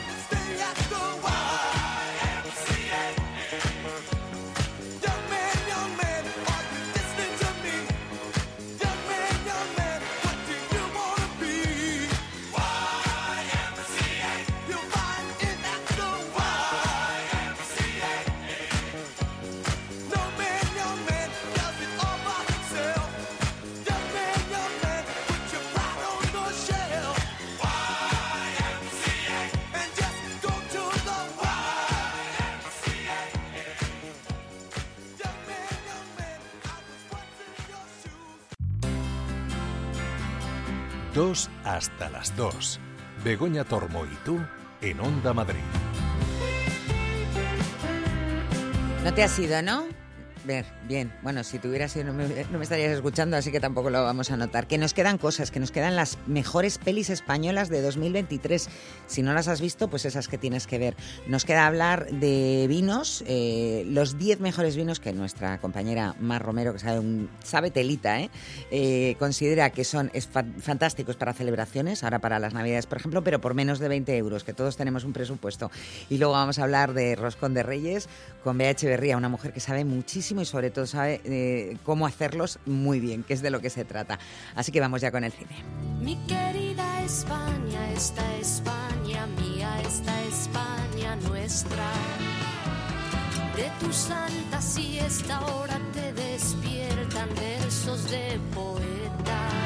Bueno, pues vamos a hacer el recorrido a lo que ha dado de sí el cine español en concreto, lo mejor que ha dado el cine español en este 2023, Alberto Lucchini, y has elegido La voz de Cecilia para dar paso a... Le, hemos quitado al principio, para que empezara directamente ya hablando de mi querida España. Muy buenas, pues oye, es que, es que qué grande era Evangelina Sobredo, ¿eh? Eh, Eh, conocida por todos como Cecilia. conocida por- como Cecilia. Bueno, pues hombre, es que, es que vamos a hablar de, de mi querido cine español, sobre todo porque cuando hablamos de buen cine español, pues es nuestro querido cine español, otros no. Eh, Esto es como los hijos, ¿no? Cuando Sí. los padres discuten, le dice, tu hijo, cuando se porta mal... y, y- y cuando se porta bien es Mi mi hijo, hijo. Sí, sí, es. exacto. Pues hombre, 2023 no ha sido un año mm, como 2022. 2022 es un año que yo creo que va a pasar a los anales del cine español, porque es que hubo dos obras maestras mayúsculas que fueron Asbestas y Alcarrás. O sea. Asbestas que arrasó en los Goya, Alcarrás que ganó el Oso de Oro en Berlín, dos, dos obras maestras indiscutibles. Este año no hay dos películas de ese nivel que vayan a pasar a las antologías, pero sí que ha habido una veintena de películas que están más o menos bien. Y dentro de esa veintena, pues nos hemos quedado con, con 10 que yo creo que son las más recomendables. O sea, Yo creo que No hay tampoco un orden, no es una no, mejor va- va- que otra, vamos, no son 10 o sea, recomendables. igual que el año pasado teníamos claro que Asbestas y Alcarrás eran las mejores y había que hacer un- una, una orden. Aquí no, aquí son 10, las 10 valen la pena verlas y, y yo creo que, hombre, demuestran que el cine español por lo menos es, es variadito y, y ahora vamos a ver y toca muchos géneros y, y muchas cosas, que, que eso se agradece siempre. Ya viste cómo estaba todo. Esto no es una casa rural con encanto y gilipolleces de estas que ya te lo dije, ¿te acuerdas? Gilipolleces de esas. ¿Qué españoles eso decían? Ah, Gilipolleces de esas. ¿Qué, Sí. qué peli es? Bueno, la peli es eh, Un amor, la peli de, de Isabel Coixet, que adapta una novela de Sara Mesa y, y que se desarrolla en, en la España rural. En los últimos años la España rural Está está, dando mucho está dando mucho juego y cuenta la historia de una urbanita eh, que se retira a esa España rural. Laia, por cierto, Laia Costa, una actriz que está muy especializada en personajes de, de urbanita con problemas. Bueno, pues se retira a esa España rural, se va a una casa, como hemos visto, que, que está más bien deteriorada. Y un vecino al que le estamos oyendo ahí de fondo, que es el actor eh, Jovic, Jovic Keu- Keuchkerian, Con Jovic todo el mundo le ori- me de origen ese tío. libanés, que fue boxeador antes que actor, además. Y Tiene- humorista y de tiene, todo. tiene una vida que daría para, para alguna película. Pues es un vecino que le propone ayudarle a arreglar la casa a cambio de, de- de darse un revolconcillo con ella. Y, y ella, mm, tan desesperada como está, dice que sí, pero es que al final se acaba obsesionando con él. Entonces él le dice que yo ya no quiero saber más que ti, ya hemos hecho un negocio, lo hemos cumplido y ahora no me, no me persigas. Pero claro, la otra se le presenta en casa todas las noches y, hombre, pues el, el hobby que es un hombre y... Hombre, perdona, mi Jovic me encanta, ¿eh? No, no, no, pero digo que, que- que bueno, que no, no quiero saber más de ti, pero ya que, ya que has venido para casa, pues venga. Y entonces la película lo que hace es analizar la relación de esta mujer con los hombres, que parece que no, pero la tienen dominada y sometida. La película está llena de metáforas muy Isabel Coixetianas. Eh, luego hay otro personaje al que da vida Hugo Silva, que también intenta por otros métodos seducirla. Y bueno, pues es una película que... mm, que mm, intenta eh, mostrar la relación de una mujer con los hombres desde distintos prismas, con la España rural como testigo y como amenaza al mismo tiempo. En la sociedad romana podemos ver que era la familia el núcleo. Y en la familia hay una imagen que Bueno, es el están dando padre. clase, evidentemente. Es el tono de profesor de historia, ¿eh? Están dando clase y además esta frase es una frase que está muy bien elegida porque resume el concepto de la película. La película es El amor de Andrea, del director Manuel Martín Cuenca. Y es la historia de una adolescente que mm, se tiene que hacer cargo de sus dos hermanos pequeños porque su madre se pasa el día trabajando y cuyo padre no existe, no quiere saber nada de ellos y ella vive obsesionada, sobre todo después de haber oído esta lección sobre que la familia era el núcleo, de por qué mi padre no quiere saber nada de nosotros y su única obsesión es encontrar a su gran amor ausente, por eso el título, que es su padre. Y le busca eh, y al final le encuentra y bueno, lo que pase a partir de ese no momento no lo vamos a contar. Sí vamos a contar que la película se desarrolla en la ciudad de Cádiz, que está rodada maravillosamente bien, es casi un personaje más de la película, que hay una banda sonora espléndida del grupo indie por excelencia, que es Vetusta Morla, y que la protagonista, Lupe Mateo Barreda, es una niña que a mí me parece un descubrimiento porque mm, prácticamente no tiene diálogos en toda la película, pero tiene una mirada mm, llena de luz y al mismo tiempo de oscuridad en función de lo que demande la, la narración, que es fascinante. Es una película con un ritmo lento, eh, bueno, un poco al ritmo, de- se mueve al ritmo de, de lo que es Cádiz, ¿no? En, en Cádiz la prisa no existe, pues en la película tampoco, pero es una película muy emocionante. Súbela, por favor. La cámara, que no te veo bien. No parece que tengas 16 años. Eso es porque todavía no me conoces. Levántate la camiseta. Madre mía, Lo que vaya más me ¿eh? es que te ¿Qué llevas es una esto? impresión. Esto es una película durísima, de, hablamos en su momento, es La Desconocida, que, que llegó a ser número uno en filming. De Pablo Maqueda. de Pablo Maqueda. Bueno, es una, es una película mm, que cuenta esta morbosa relación entre un cuarentañero, casi cincuentañero, y una adolescente que se conocen por internet. Claro, él, él está claro lo que, lo que busca de ella, ¿no? Ella busca un novio y él busca esto. ¿Qué hacen? Quedan en un parque y cuando se encuentran la chica dice, oye, que de verdad que tú no tienes 16 años. Pero mm, entramos en una historia de sometimiento y de abuso de, sí, no tengo 16 años, pero te, te- tengo grabado lo que hemos hablado por internet y te tengo grabada a ti desnuda y si no haces eso no es ciencia ficción, que eso es- pasa no, no, todos es- los eh, días. eso, es, eso es una realidad que es una de las cosas que denuncia la película, los riesgos que conlleva el, el cibermundo, porque no sabemos quién está al otro lado. Eh, hasta aquí la parte de denuncia. Hemos hablado más o menos del primer tercio de película. Luego el guion empieza a pegar unos giros radicales donde nada ni nadie es lo que parece. Y igual que dije la otra vez, no voy a hacer el spoiler porque mm, hay un, un primer giro de guion a la media hora y un segundo giro de guion cuando va una hora y cuarto, una hora quince, una hora diez, una hora quince, que nos deja absolutamente boquiabiertos. Sí quiero destacar el papelón que hace para mí uno de los grandes actores del cine español, que es Manolo Solo, y, y un descubrimiento, porque yo no la conocía, es una chica que viene de series, se llama Laia Manzanares, que No eh, bueno, pues es, es una actriz que, que tiene veintimuchos años, pero que es capaz de que nos creamos que tiene 16 y, y que nos creamos todo lo que pasa después. Y no puedo hablar más porque no quiero hacer, no quiero hacer spoiler hoy. Estoy buscando a mi bisabuelo, Bernardo Ramírez. Todo el país está lleno de fosas. En todas partes se llevaron a cabo ejecuciones. Bueno, me encanta que no quieras hacer spoiler y me encanta que, que hoy sean las buenas todas, porque te veo contento y, y esta peli que se llama El maestro que prometió el mar, entiendo que también te gustó mucho. Esta peli me gustó mucho y de hecho estamos oyendo a Laia Costa otra vez. Eh, yo creo que habría que hacer un género de cine español que son películas con Laia Costa, porque eh, últimamente es que no para esta chica. Bueno, pues aquí viene a ser otra chica urbanita que se va al campo en busca de la historia de su abuelo. Un poco como lo que pasaba en Madres Paralelas de Almodóvar con el personaje de Penélope Cruz. Y cuando llega a ese pueblo, se encuentra la historia de un maestro, se llama Antoni Benayges, que era profesor durante la Segunda República. Y entonces, mm, la película, dirigida por Patricia Font, nos va contando, por un lado, la investigación de Laia Costa y por otro reconstruye la historia de este profesor, que era un catalán en un pueblo de Castilla, donde practicaba unos métodos de enseñanza que no tenían nada que ver con lo que era la época. O sea, él no cogía un libro y les decía a los niños, hay que leer esto. Decía, vamos al campo que os voy a explicar lo que es una mariposa. Y eh, de hecho, en una clase, que de ahí viene el título, les dice, ¿cuántos conocéis el mar? Ninguno había estado nunca en el mar y les dice, pues yo os prometo que os llevaré al mar. Y, y- y de hecho, bueno, mm, una de las cosas de la película es saber si él cumple su promesa. Por supuesto, aquí mm, es evidente que que lo primero que viene a la memoria, no sé si, si te ha venido, es La lengua de las mariposas, el personaje maravilloso de Fernán Gómez. Bueno, pues es una película que es una mezcla, eso, entre las madres paralelas de Almodóvar y, el, y La lengua de las mariposas de, de José Luis Cuerda, eh, con un final absolutamente trágico. mm, No, por- me lo- no hagas spoiler, lo has prometido. no, no es spoiler, es, es que es una historia real. Lo que, da igual, pero yo no la conozco. Pero vamos a ver, tú imagínate, prof- eh, Sí, eh, prof- catalán, pro- era- profesor catalán ejerciendo en Castilla en la Segunda República. Duró lo que un caramelo en la puerta un colegio, pero no hace falta. Sobre todo porque Laia Costa está investigando las fosas comunes. Ya, eso también. Bueno, Vale. eh, una película muy recomendable y el personaje del, del profesor que hace el actor Enrique Auquer es de, bueno, tan entrañable como el de Fernán Gómez en La lengua de las mariposas. Bien, ya está. ¿Dónde están? ¿Se han ido? ¿A dónde se han ido? Llevamos... Eh...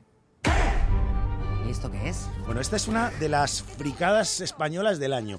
Y fíjate, me voy a mojar. Es la película por la que Malena Alterio va a ganar este año el Goya a la mejor actriz. ¿Ah, sí? Ah, es- yo estoy convencido, vamos, si tengo que apostar, apostaría. Luego se lo darán o Ya, no, bueno, ¿eh? claro. Bueno, ¿De qué va? La película es Que nadie duerma. El Que nadie duerma es un título que está tomado del Nessun Dorma, la famosa aria del Turandot de Puccini que inmortalizó eh, Pavarotti. Luciano Pavarotti, que era su, mm, su tema fa- favorito y fetiche y que no podía dejar de interpretar y que es una preciosidad. Porque es un, una- una- un tema que tiene mucha importancia a lo largo de la trama. Bueno, la película está basada, en- ya para empezar, en una novela de Juan José Millas, que ya es una garantía. La dirige el, el director Antonio Méndez Esparza, que es un director español afincado en Hollywood, que ha venido a España para rodar esta película. Y como hemos dicho, la protagonista es Malena Alterio y la acompañan Aitana Sánchez Gijón. Bueno, la historia es una chica Malena, que trabaja eh, en una empresa informática y cuando esa empresa informática se declara en quiebra y la estafan, se hace taxista. Claro, eh, en sus viajes en taxi empieza a conocer gente y conoce un tipo del que se enamora, conoce a una escritora, va conociendo gente y mm, ella se va sincerando con, con ellos y todos empiezan a abusar. Hasta que llega un momento en el cual, como si fuera Robert De Niro en la película Taxi Taxi, Driver. Driver de, de Martin Scorsese o incluso Michael Douglas en un día de furia, dice, hasta aquí hemos llegado, os habéis reído de mí, ahora voy me toca reír a mí. Y lo que pasa a partir de, ese momento es un aquelarre maravilloso con una Malena Alterio mm, que está estupenda y que conecta con el espectador, sobre todo con esa evolución del personaje. Y como he dicho que no voy a hacer alter- eh, spoilers, ¿Spoiler? pues no voy a decir las barbaridades que comete.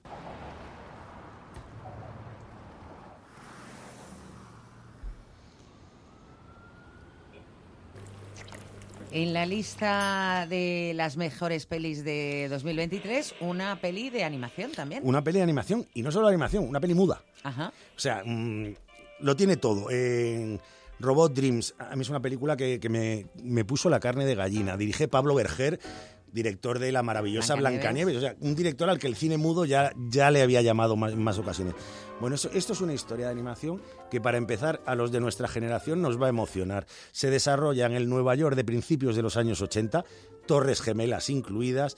eh, la, música que suena como leitmotiv es el In September de Earth, Wind, Wind and Fire y cuenta una, una Nueva York eh, muy, muy ochentera habitada por animales antropomorfizados y el protagonista es un perro que se siente muy solo en una ciudad que, que le resulta un poquito hostil y entonces se compra en el Ikea de la época un robot para montar en casa. El robot es una robota y entre ambos surge una maravillosa historia de amor, mm, de amor que yo no- Imposible, claro. Bueno, imposible o no, mm, igual en una, una de las elipsis pasa algo, no lo sé.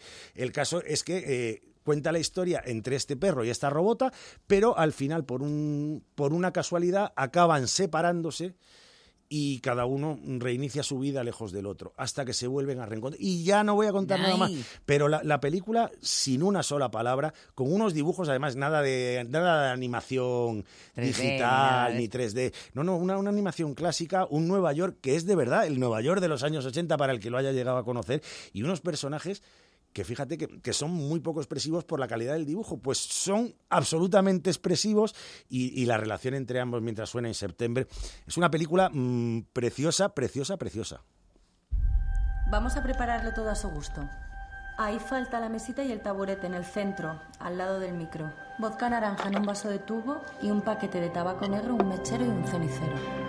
Y él salía a escena con una camisa negra, un crucifijo y decían lo de Saben aquel. El Saben aquel, bueno, mm, pues Saben aquel, la película de David Trueba, en la que cuenta la historia de Eugenio. He visto el documental. El documental es tremendo. Está muy bien, ¿eh? Pero claro, el documental cuenta toda la vida de Eugenio. Aquí solo cuenta la historia de Eugenio hasta que se convierte en Eugenio. O sea, cuando ya alcanza la fama, es decir, hasta que muere su primera esposa. ¿Conchita? Esto, esto no es spoiler. Hasta que muere su primera esposa y él se convierte en una mega estrella en la España de los, de los 80 y de los 90. Pues ahí acaba la película, justo cuando empieza la historia del gran Eugenio. Y, y cuenta, pues eso, mm, desde sus inicios como, como cantante, eh, cantautor, su relación con su mujer andaluza, eh, el nacimiento de sus primeros hijos y todo con una interpretación de David Verdaguer que a mí se- mira que, que normalmente me parece que hacer de un personaje que todos conocemos es muy difícil, pero al mismo tiempo es muy fácil porque te caracterizas. Pero es que yo no estaba viendo a David Verdaguer, estaba viendo a Eugenio. O sea, hay, un trabajo, es verdad, de peluquería y maquillaje, sobre todo de peluquería, porque la barba y el pelo es lo más característico. Pero es que la las inflexiones de la... Yo estaba oyendo los chistes de, de David Verdaguer en la película y de verdad que me retrotraía a los viajes en coche con mis padres Con las cintas. cuando íbamos con las cintas, además, claro, porque mm, te conoces todos los chistes. Eh, bueno, David Verdaguer, igual que he dicho lo de Malen Alterio, también me voy a mojar. Goya de este año a la mejor interpretación masculina para David Verdaguer. Y por cierto, se ha hablado poco, pero Carolina Yuste, dando vida a su primera esposa, Conchita.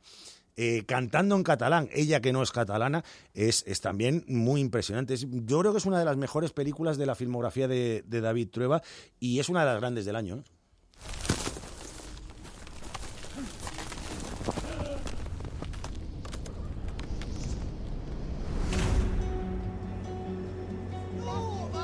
Has hecho un poquito de trampa, eh, Alberto, porque el otro día hablábamos de películas de catástrofes aéreas y salía esta película que era La Sociedad de la Nieve. Claro, bueno, no he hecho trampa, es que está, este, eh, está entre las 10 mejores, pero nos va a venir muy bien porque nos vamos a extender muy poquito, es la película de Bayona que representa a España en los Oscar, hablamos de ella eh, la semana pasada, con lo cual poco nos queda por añadir, pero... Simplemente decir que es muy recomendable. Pero es muy recomendable y vuelvo a decir lo que dije la semana pasada, si la pueden ver en cine, mejor que en plataforma. Parece que me dejé el, ¿En qué? el pasaporte. Ah, mira bien en mi chaqueta. Ya, ya, ya. ya, ¿Sí? Ya lo tengo, ya lo tengo. Bueno, ¿y esta peli? Esto es una película de terror maravillosa, pero de terror puro y duro, ¿eh? 70 minutos dura. La dirigen dos debutantes venezolanos, Alejandro Rojas y Juan Sebastián Vázquez, y se titula Upon Entry.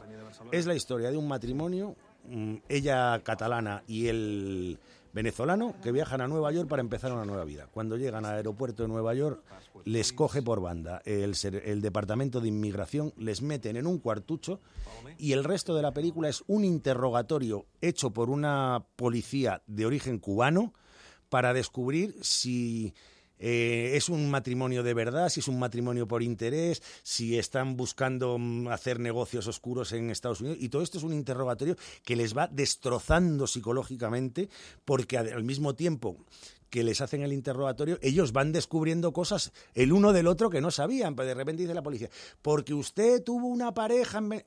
Eso no me lo habías contado. Y les va destrozando y matando hasta el punto de que casi mm, acaba con, con su Con la pareja. El, el final es de los que alucinas mm, como pocas veces en la, en la historia del cine y decir que, que los dos actores protagonistas, Bruna Cusí está estupenda, pero Alberto Amán, que es un, un actor eh, argentino que habla con acento venezolano en la película y que a mí nunca me ha gustado especialmente, aquí está perfecto. De hecho, ganó el premio de interpretación en el Festival de Málaga. 70 minutos que a muchos, a muchos nos van a quitar la gana de viajar a Estados Unidos. ¿eh? Mamá, ¿por qué soy así? Así como, cariño. Si Dios nos ha hecho perfectos. Somos perfectos. Bueno, pues una peli, esta suena también muy intimista, ¿no? Eh, Ah, uy, intimista es poco. 20.000 especies de abejas. La película española, la ópera prima de Estíbaliz Urresola Solaguren, que ha ganado premios allá por donde se ha presentado y que es la, yo creo, la gran favorita para el Goya de este año. Eh, la historia de un de un niño de 10 años que se llama Aitor, pero que él dice que se llama Lucía porque se siente niña. Y esto nos, le sirve a la directora para hacer un retrato de la, de la España rural, otra vez la España rural, en este caso del País Vasco, y de hablar de, de esta disforia de, de sexo. Eh, género. de- de disforia de género, perdón. Eh, bueno, la protagonista, la niña Sofía Otero, con nueve años, ganó el premio de interpretación en el Festival de Berlín. Pero no es candidata al Goya porque en el Goya solo pueden optar mayores de 16 años. Son las contradicciones del cine. Es una película muy poética, muy lírica, muy multipremiada y, bueno, pues casi por imperativo legal tenía que estar en la lista de las 10 del año. Pues me parece fantástica que la hayas vendido, que la recomiendes y pues nada, eh, mañana más, ¿eh? Mañana te espero aquí con las peores pelis de- del año. Que Dios nos coja confesados. Hasta mañana.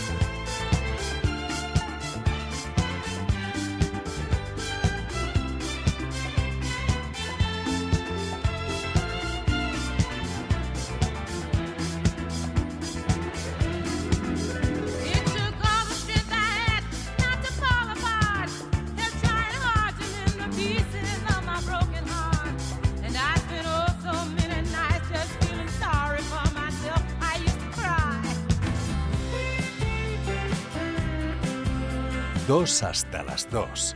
Begoña Tormo y tú.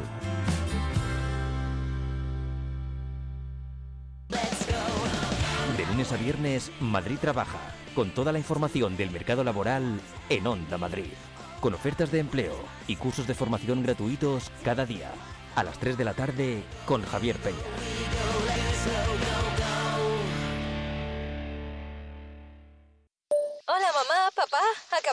Gracias por el cofre Wonderbox que nos regalasteis. Hoy dormimos en una cabaña en los árboles. Es un sueño hecho realidad. ¿Escucháis los pajaritos? Es justo lo que necesitaba. Gracias. Besos. ¡Adiós! Lo más bonito de un cofre experiencia Wonderbox es que puedes compartir mucho más que un regalo. MIT Servicios de Asistencia a Domicilio para Mayores, con cuidadoras profesionales todos los días del año. 91 330 97 47. mitservicios.com. Desde Onda Madrid Todo Música iniciamos el fin de semana recordando los éxitos de aquellas pistas de baile. Madrugada del viernes al sábado. Madrugada del sábado al domingo. Marcamos el ritmo más positivo y animado para tu noche de fin de semana. Y finaliza la madrugada entrando en hipnosis. De camino al amanecer con el mejor chill out, ambiente, sonidos electrónicos. Y en las tardes, además del deporte, pop nacional e internacional. Banda sonora. Canciones que hablan de Madrid. Discos de Tu fin de semana con Onda Madrid Todo Música. Todo Música. Esto es Onda Madrid, todo música con Pedro García de Val. Onda Madrid Todo Música. Todo música. Dos hasta las dos. Begoña Tormo y tú en Onda Madrid.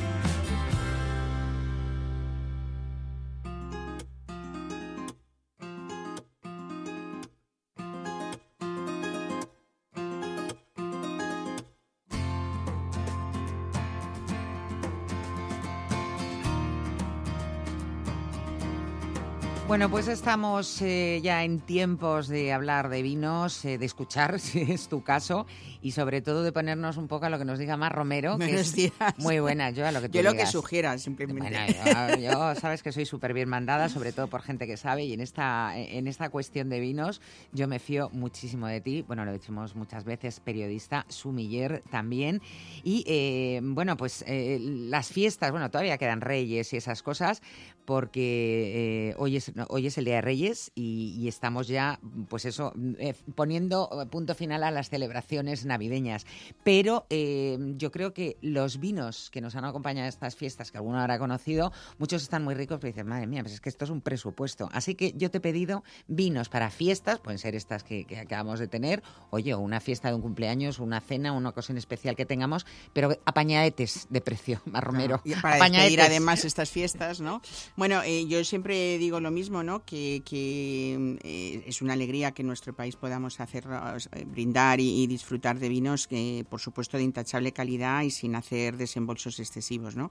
Y esto nos pasa mucho cuando viajamos, solo nos damos darnos una vuelta por cualquiera de esos países vecinos, Francia o Italia, sin ir más lejos, ahí es donde nosotros tomamos conciencia de ese privilegio que tenemos de poder disfrutar, pues prácticamente a diario, eh, pues vinos incluso por, por menos de 10 euros de una calidad dignísima, vamos, esto, y es verdad que España en la franja de los 15 a 20 euros es insuperable, ¿no? A la hora de comprar una, una botella de vino, porque esa calidad que encontramos es más que recomendable, desde luego.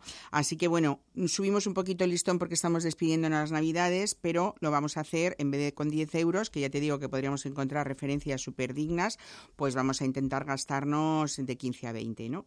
Y bueno, en esta mesa que nos queda de, de Reyes, pero en cualquiera ya a partir para este 2024, es verdad que cuando nos reunimos amigos o diferente gente con diferentes gustos, pues también es verdad que a veces hay que tener en cuenta en la mesa pues quiénes son y por qué no poner uno o dos vinos blancos o uno o dos vinos tintos en vez de, de que obligar a alguien a que, a que pruebe lo que no nos Claro. gusta, ¿no? O lo que oye, no le Hay gusta. gente que le gusta, yo, o sea, Claro. tú lo sabes perfectamente, a mí me gusta más el tinto. Claro. Y no me importa tomar tinto Y con tú un bebes pescado. tinto y yo bebo blanco. Claro, y, a ya ti te gusta más no el blanco y no pasa nada, porque cada uno, el vino al final es una cuestión también de disfrute. Al final, ¿no? Igual le vas a obligar a alguien a que disfrute con lo que no le gusta. Bueno, pues empezamos, eh, por ejemplo, con un Rueda, que a mí me encanta, una- un vino de denominación de origen Rueda, que es el Campo Elisio, Cubé Alegre, en este caso el 2022. Mm, Campo Elisio es una de las bodegas de referencia de la denominación de origen Rueda, pero también de Toro en tintos, y. Rueda en blancos de François Lurton, ¿no? Estos vinos blancos son 100% verdejo y desde luego que han alcanzado un reconocimiento en los últimos años increíble, ¿no? Y aquí es un monovarietal de verdejo ecológico también eh, y bueno, pues ahí sí que él, eh, François ha buscado esa máxima expresión del terruño, también de la uva, ¿no?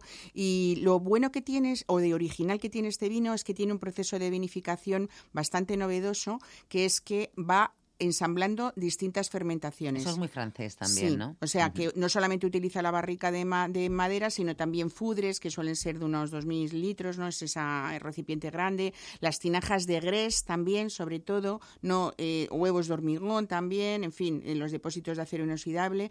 Y al final lo que consigue es un vino pues con muchas notas cítricas que le dan sensación de, de frescor, es muy sabroso, muy, muy untuoso. Y tiene ese final amargo de los verdejos ricos, de verdad, de los que son la variedad que no tienen levaduras de estas que un sabes poquito, que, ¿eh? Que nadie mm, se piense que es amargo, no es un vermut. no, es, es un amargo, eh, o sea, no es, un- no es una acidez fea, sino es un amargor agradable que es lo que denota que estamos ante una variedad de verdejo auténtica, ce- ancestral, y no esos vinos de levaduras artificiales que nos sabían siempre a plátanos o a piñas o como muy tropicales, ¿no? ¿Y Este qué precio tiene este? Y este estamos hablando de, de 15 euros. Oye, pues está muy bien. Sí, hay una... Me, la- me la habías vendido también que me estaba Sí, sí, sí, hay, que hay un trabajo de verdad, a mí es uno de mis vinos eh, de rueda preferidos, ¿no?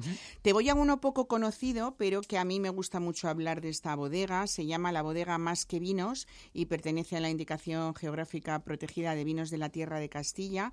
Están ubicados en Cabañas de Yepes, es una bodega toledana, ¿no? Y ahí hay tres enólogos, yo conozco mucho a, a Margarita Madrigal, a May y Gonzalo, sobre todo Gonzalo Rodríguez, y vamos a nombrar también a Alessandra Medes, que ellos lo que han hecho es hacer siempre vinos singulares en esta tierra que desgraciadamente no tiene fama de buenos vinos, ¿no?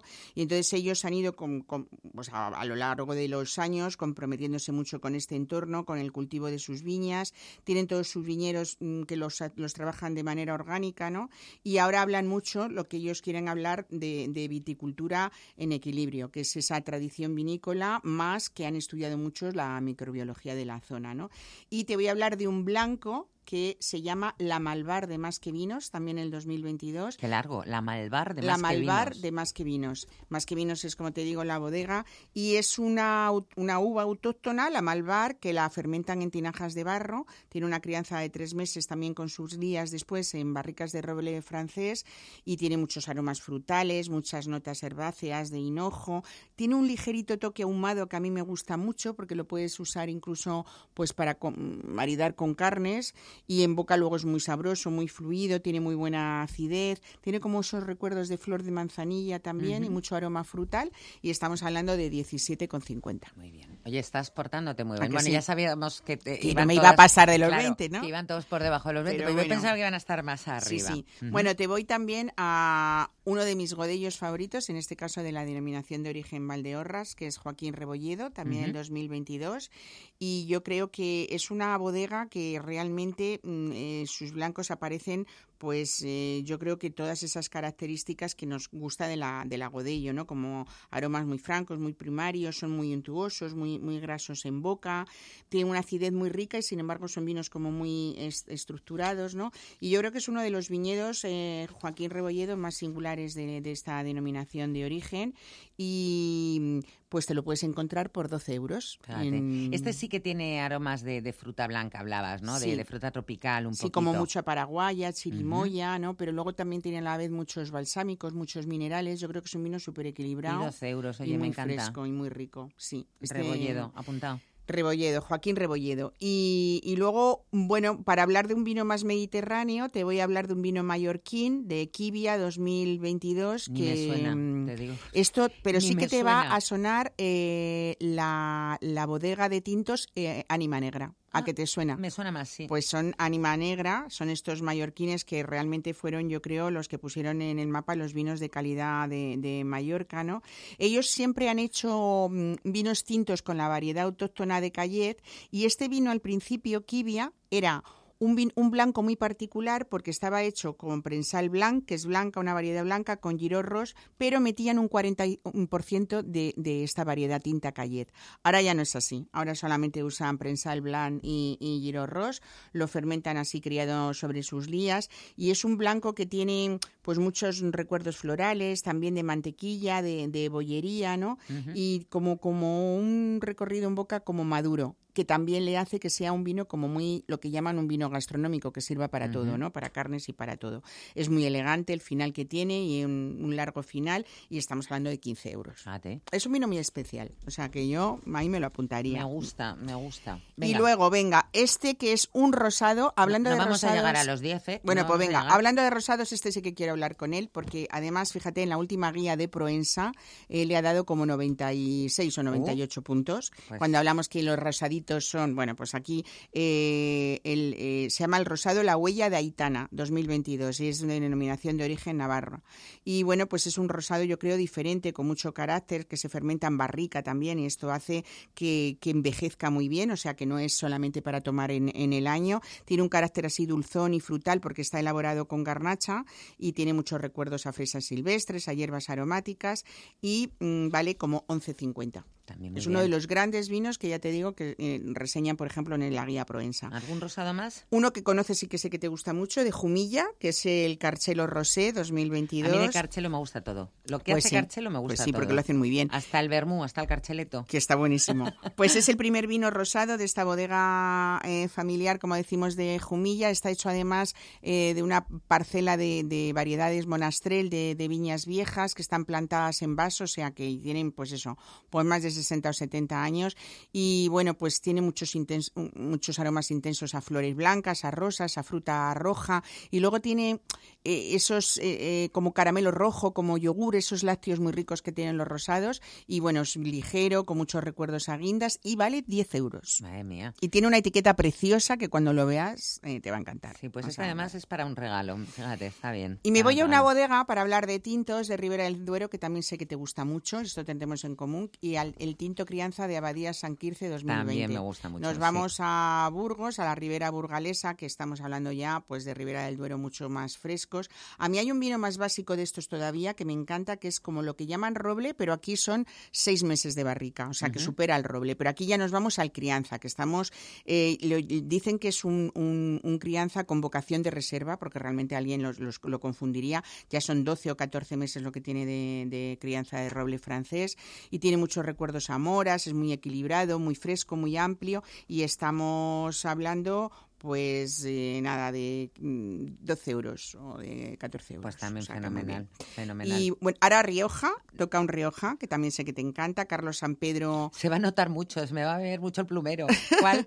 pues eh, Ado, el Ah, bueno, Pujanza me Ado, encanta, ¿no? me encanta ese Eh, Bueno, estamos hablando de 25 años de, de, de de vida de esta bodega en La Rioja Alavesa y que Carlos además yo creo que es una persona que, que ha hecho en, en esa zona alta de la Guardia vinazos, podríamos decir. Y este es un tempranillo que se cría 12 meses en Pujanza barrica. bueno, locura. Pujanza Norte se ha dado este año, hablando de Provenza, eh, que luego en otro momento hablaremos de otras guías, el 100. O sea, el 100 sobre 100 tiene Pujanza Norte. ¿Qué me dices? Es No un sabía. vinazo. Me un vinazo, Y aquí, por ejemplo, estamos hablando quizá del vino más modesto de la bodega, pero por ello no deja por ello de ser so- sobresaliente, ¿no? Un vino muy jugoso también, muy mineral, muy fresco y estamos hablando de 13 euros. Fíjate. ¿eh? Y bueno, ahora me voy a Toro, que es una de las bodegas bueno, más queridas para mí y que hace cosas muy ricas, y es el Tinto Reserva Gran, Colegiata Original 2017. Manuel Fariña, sabes que es uno de los nombres importantes del vino de Castilla y León, y su hijo Manuel ahora, que representa la tercera generación, lo Y está que habla haciendo muy bien. Yo visto en fenomenal alguna, sí, y que en alguna ama y toro tal, y- y bueno le encanta. y bueno pues aquí hablamos ya de un tinto de toro de 36 meses en botella y 18 meses antes en barricas de roble francés muy expresivo muy carnoso y un vino muy importante si quisiéramos decir ya con mucha presencia y estamos hablando de 18,50 Te queda ¿no? un minuto y un vino. Venga, pues Ribera Sacra, para Venga. allá nos vamos a Galicia y vamos a hablar de la Lama 2020. eh, es la bodega dominio de Vivey y Paula Fernández está haciendo, pues eso, unos vinos que transmiten mucho sus expresiones de- del terruño. Tiene 14 meses en barrica y aquí pues hablamos no solamente un 90% de mencía, lógicamente, como buena Ribera Sacra que es, pero también tiene brencellao, garnacha tintorera, sousón, son eh, variedades muy particulares y muy autóctonas. Y a mí me gusta mucho este vino porque tiene muchos toques ligeros ahumados y luego pues como pétalos de rosa, como bayas. Es muy singular y luego también es muy fresco. Yo creo que está para disfrutar ahora, pero también le puedes guardar mucho tiempo y aquí llego a los 20 euros. Hay rapaíta Ay, también, rapaíta, ¿no? Haces bien. Oye, pues hasta 20, pues 20 te dejo. Mar Romero, muchísimas gracias por este repaso express a, a 10 vinos por menos de 20 euros, 10 vinazos por Y menos además de 20. hemos visto que eso, que podemos ir pues toda la geografía recorriéndola. Hasta la semana que viene. Hasta luego.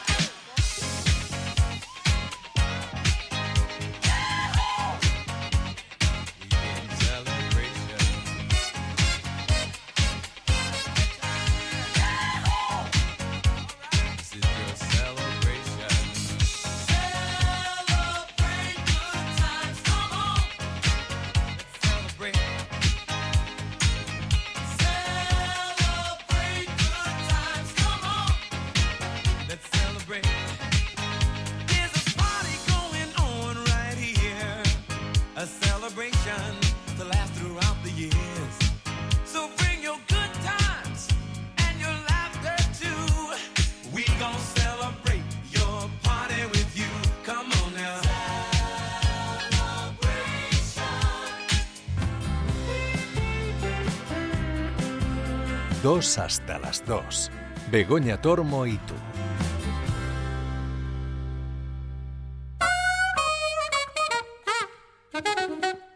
Eh, ¿Qué pasa, audiencia? Soy Mariano Mariano y quería comentaros que de lunes a viernes a las 12 de la noche podréis escuchar Mentes Peligrosas, aquí en Onda Madrid. Dale, Pepe. Mentes Peligrosas, posiblemente el mejor programa de España y Portugal. Mentes Peligrosas, el programa hecho para españoles ilusos. Hola mamá, papá, acabamos de llegar. Gracias por el cofre Wonderbox que nos regalasteis. Hoy dormimos en una cabaña en los árboles. Es un sueño hecho realidad. ¿Escucháis los pajaritos? Es justo lo que necesitaba. Gracias. Besos. Adiós. Lo más bonito de un cofre experiencia Wonderbox es que puedes compartir mucho más que un regalo. Los viernes el mundo tiene una cita en Onda Madrid. De cara al mundo. Las claves del mundo en tus manos. Te contamos por qué lo que pasa en el mundo te afecta cada día más. De cara al mundo. Los viernes, de 10 a 11 de la noche, con Javier Fernández Arribas. Las claves del mundo en tus manos.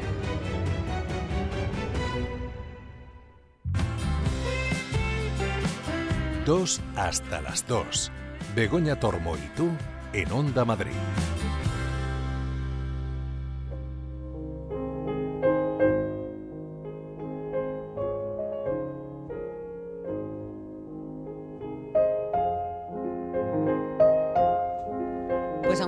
Nosotros estamos ya pensando en la cena de mañana, una de las cenas más especiales de- del año, eh, también en cuanto termine ya estaremos pensando en lo siguiente, que son los roscones. Y no hay que dormirse en los laureles, porque roscones buenos en Madrid, afortunadamente cada vez hay más, pero los que de verdad, de verdad son buenos, hay que encargarlos con tiempo, porque es que vuelan. Y claro, los pasteleros, los panaderos que se dedican a hacerlos, pues tienen una capacidad de trabajo, aunque sea muy grande, limitada y sobre todo de hornear esas piezas que son auténticas artesanías. Uno de esos hornos que trabaja, eh, bueno, pues eh, yo creo que ahora mismo a tutiplén, como decían los de Goma Espuma, es el horno de Babet y, y Bea Echeverría a la cabeza de este horno. Bea, muy buenas. Muy buenas, muy buenas. Mira, te he puesto la música de- del horno del festín de Babet, ¿eh? De, de fondo. Qué maravilla. Esto es, vamos, como en casa. Muchísimas gracias. No, por Dios, un, un placer. Oye, decía que estáis ahora, porque claro, la gente se acuerda de, de Santa Bárbara cuando llueve, dice, voy a comprar un roscón. Pero es que vosotros empezáis la temporada de roscones, eh, pues yo no sé exactamente el día que arrancáis, y termináis un poquito pasado Reyes, o cómo lo hacéis vosotros en el horno. Pues mira, nosotros empezamos, o sea, ya tenemos alguna prueba inicial, sobre todo para probar las frutas y tal y cual, en septiembre incluso, que son pruebas que son para obrador, pero que alguna sale a tienda porque a nuestro cliente le divierte todo participar en el proceso creativo del roscón. Luego ya realmente empezamos ya más fuerte en noviembre, porque en noviembre, aunque es muy pronto, pero ya estamos haciendo, pues por ejemplo, eh, hay envíos a prensa, hay también eh, de pronto alguien que los pide para algún evento a primeros de diciembre, entonces ya estamos haciendo, hacemos también rosconcitos porque Los chiquititos, bueno, los tipo... Claro, para a- al que no se quiere comer ya un rosconazo todavía, y, eh, así que bueno, empezamos por ahí. Y luego seguimos un poco hasta que el cliente ya lo deja de demandar, que dependiendo del año, eso es muy interesante, dependiendo del año puede ser febrero o puede ser marzo. ¿Qué dices? Eh, Hasta sí, marzo sí, comiendo roscón. Esto es como cuando te encuentras con alguien que te dice ¡Feliz año! Dice, pero si estamos en Semana Santa. ¿Qué dices?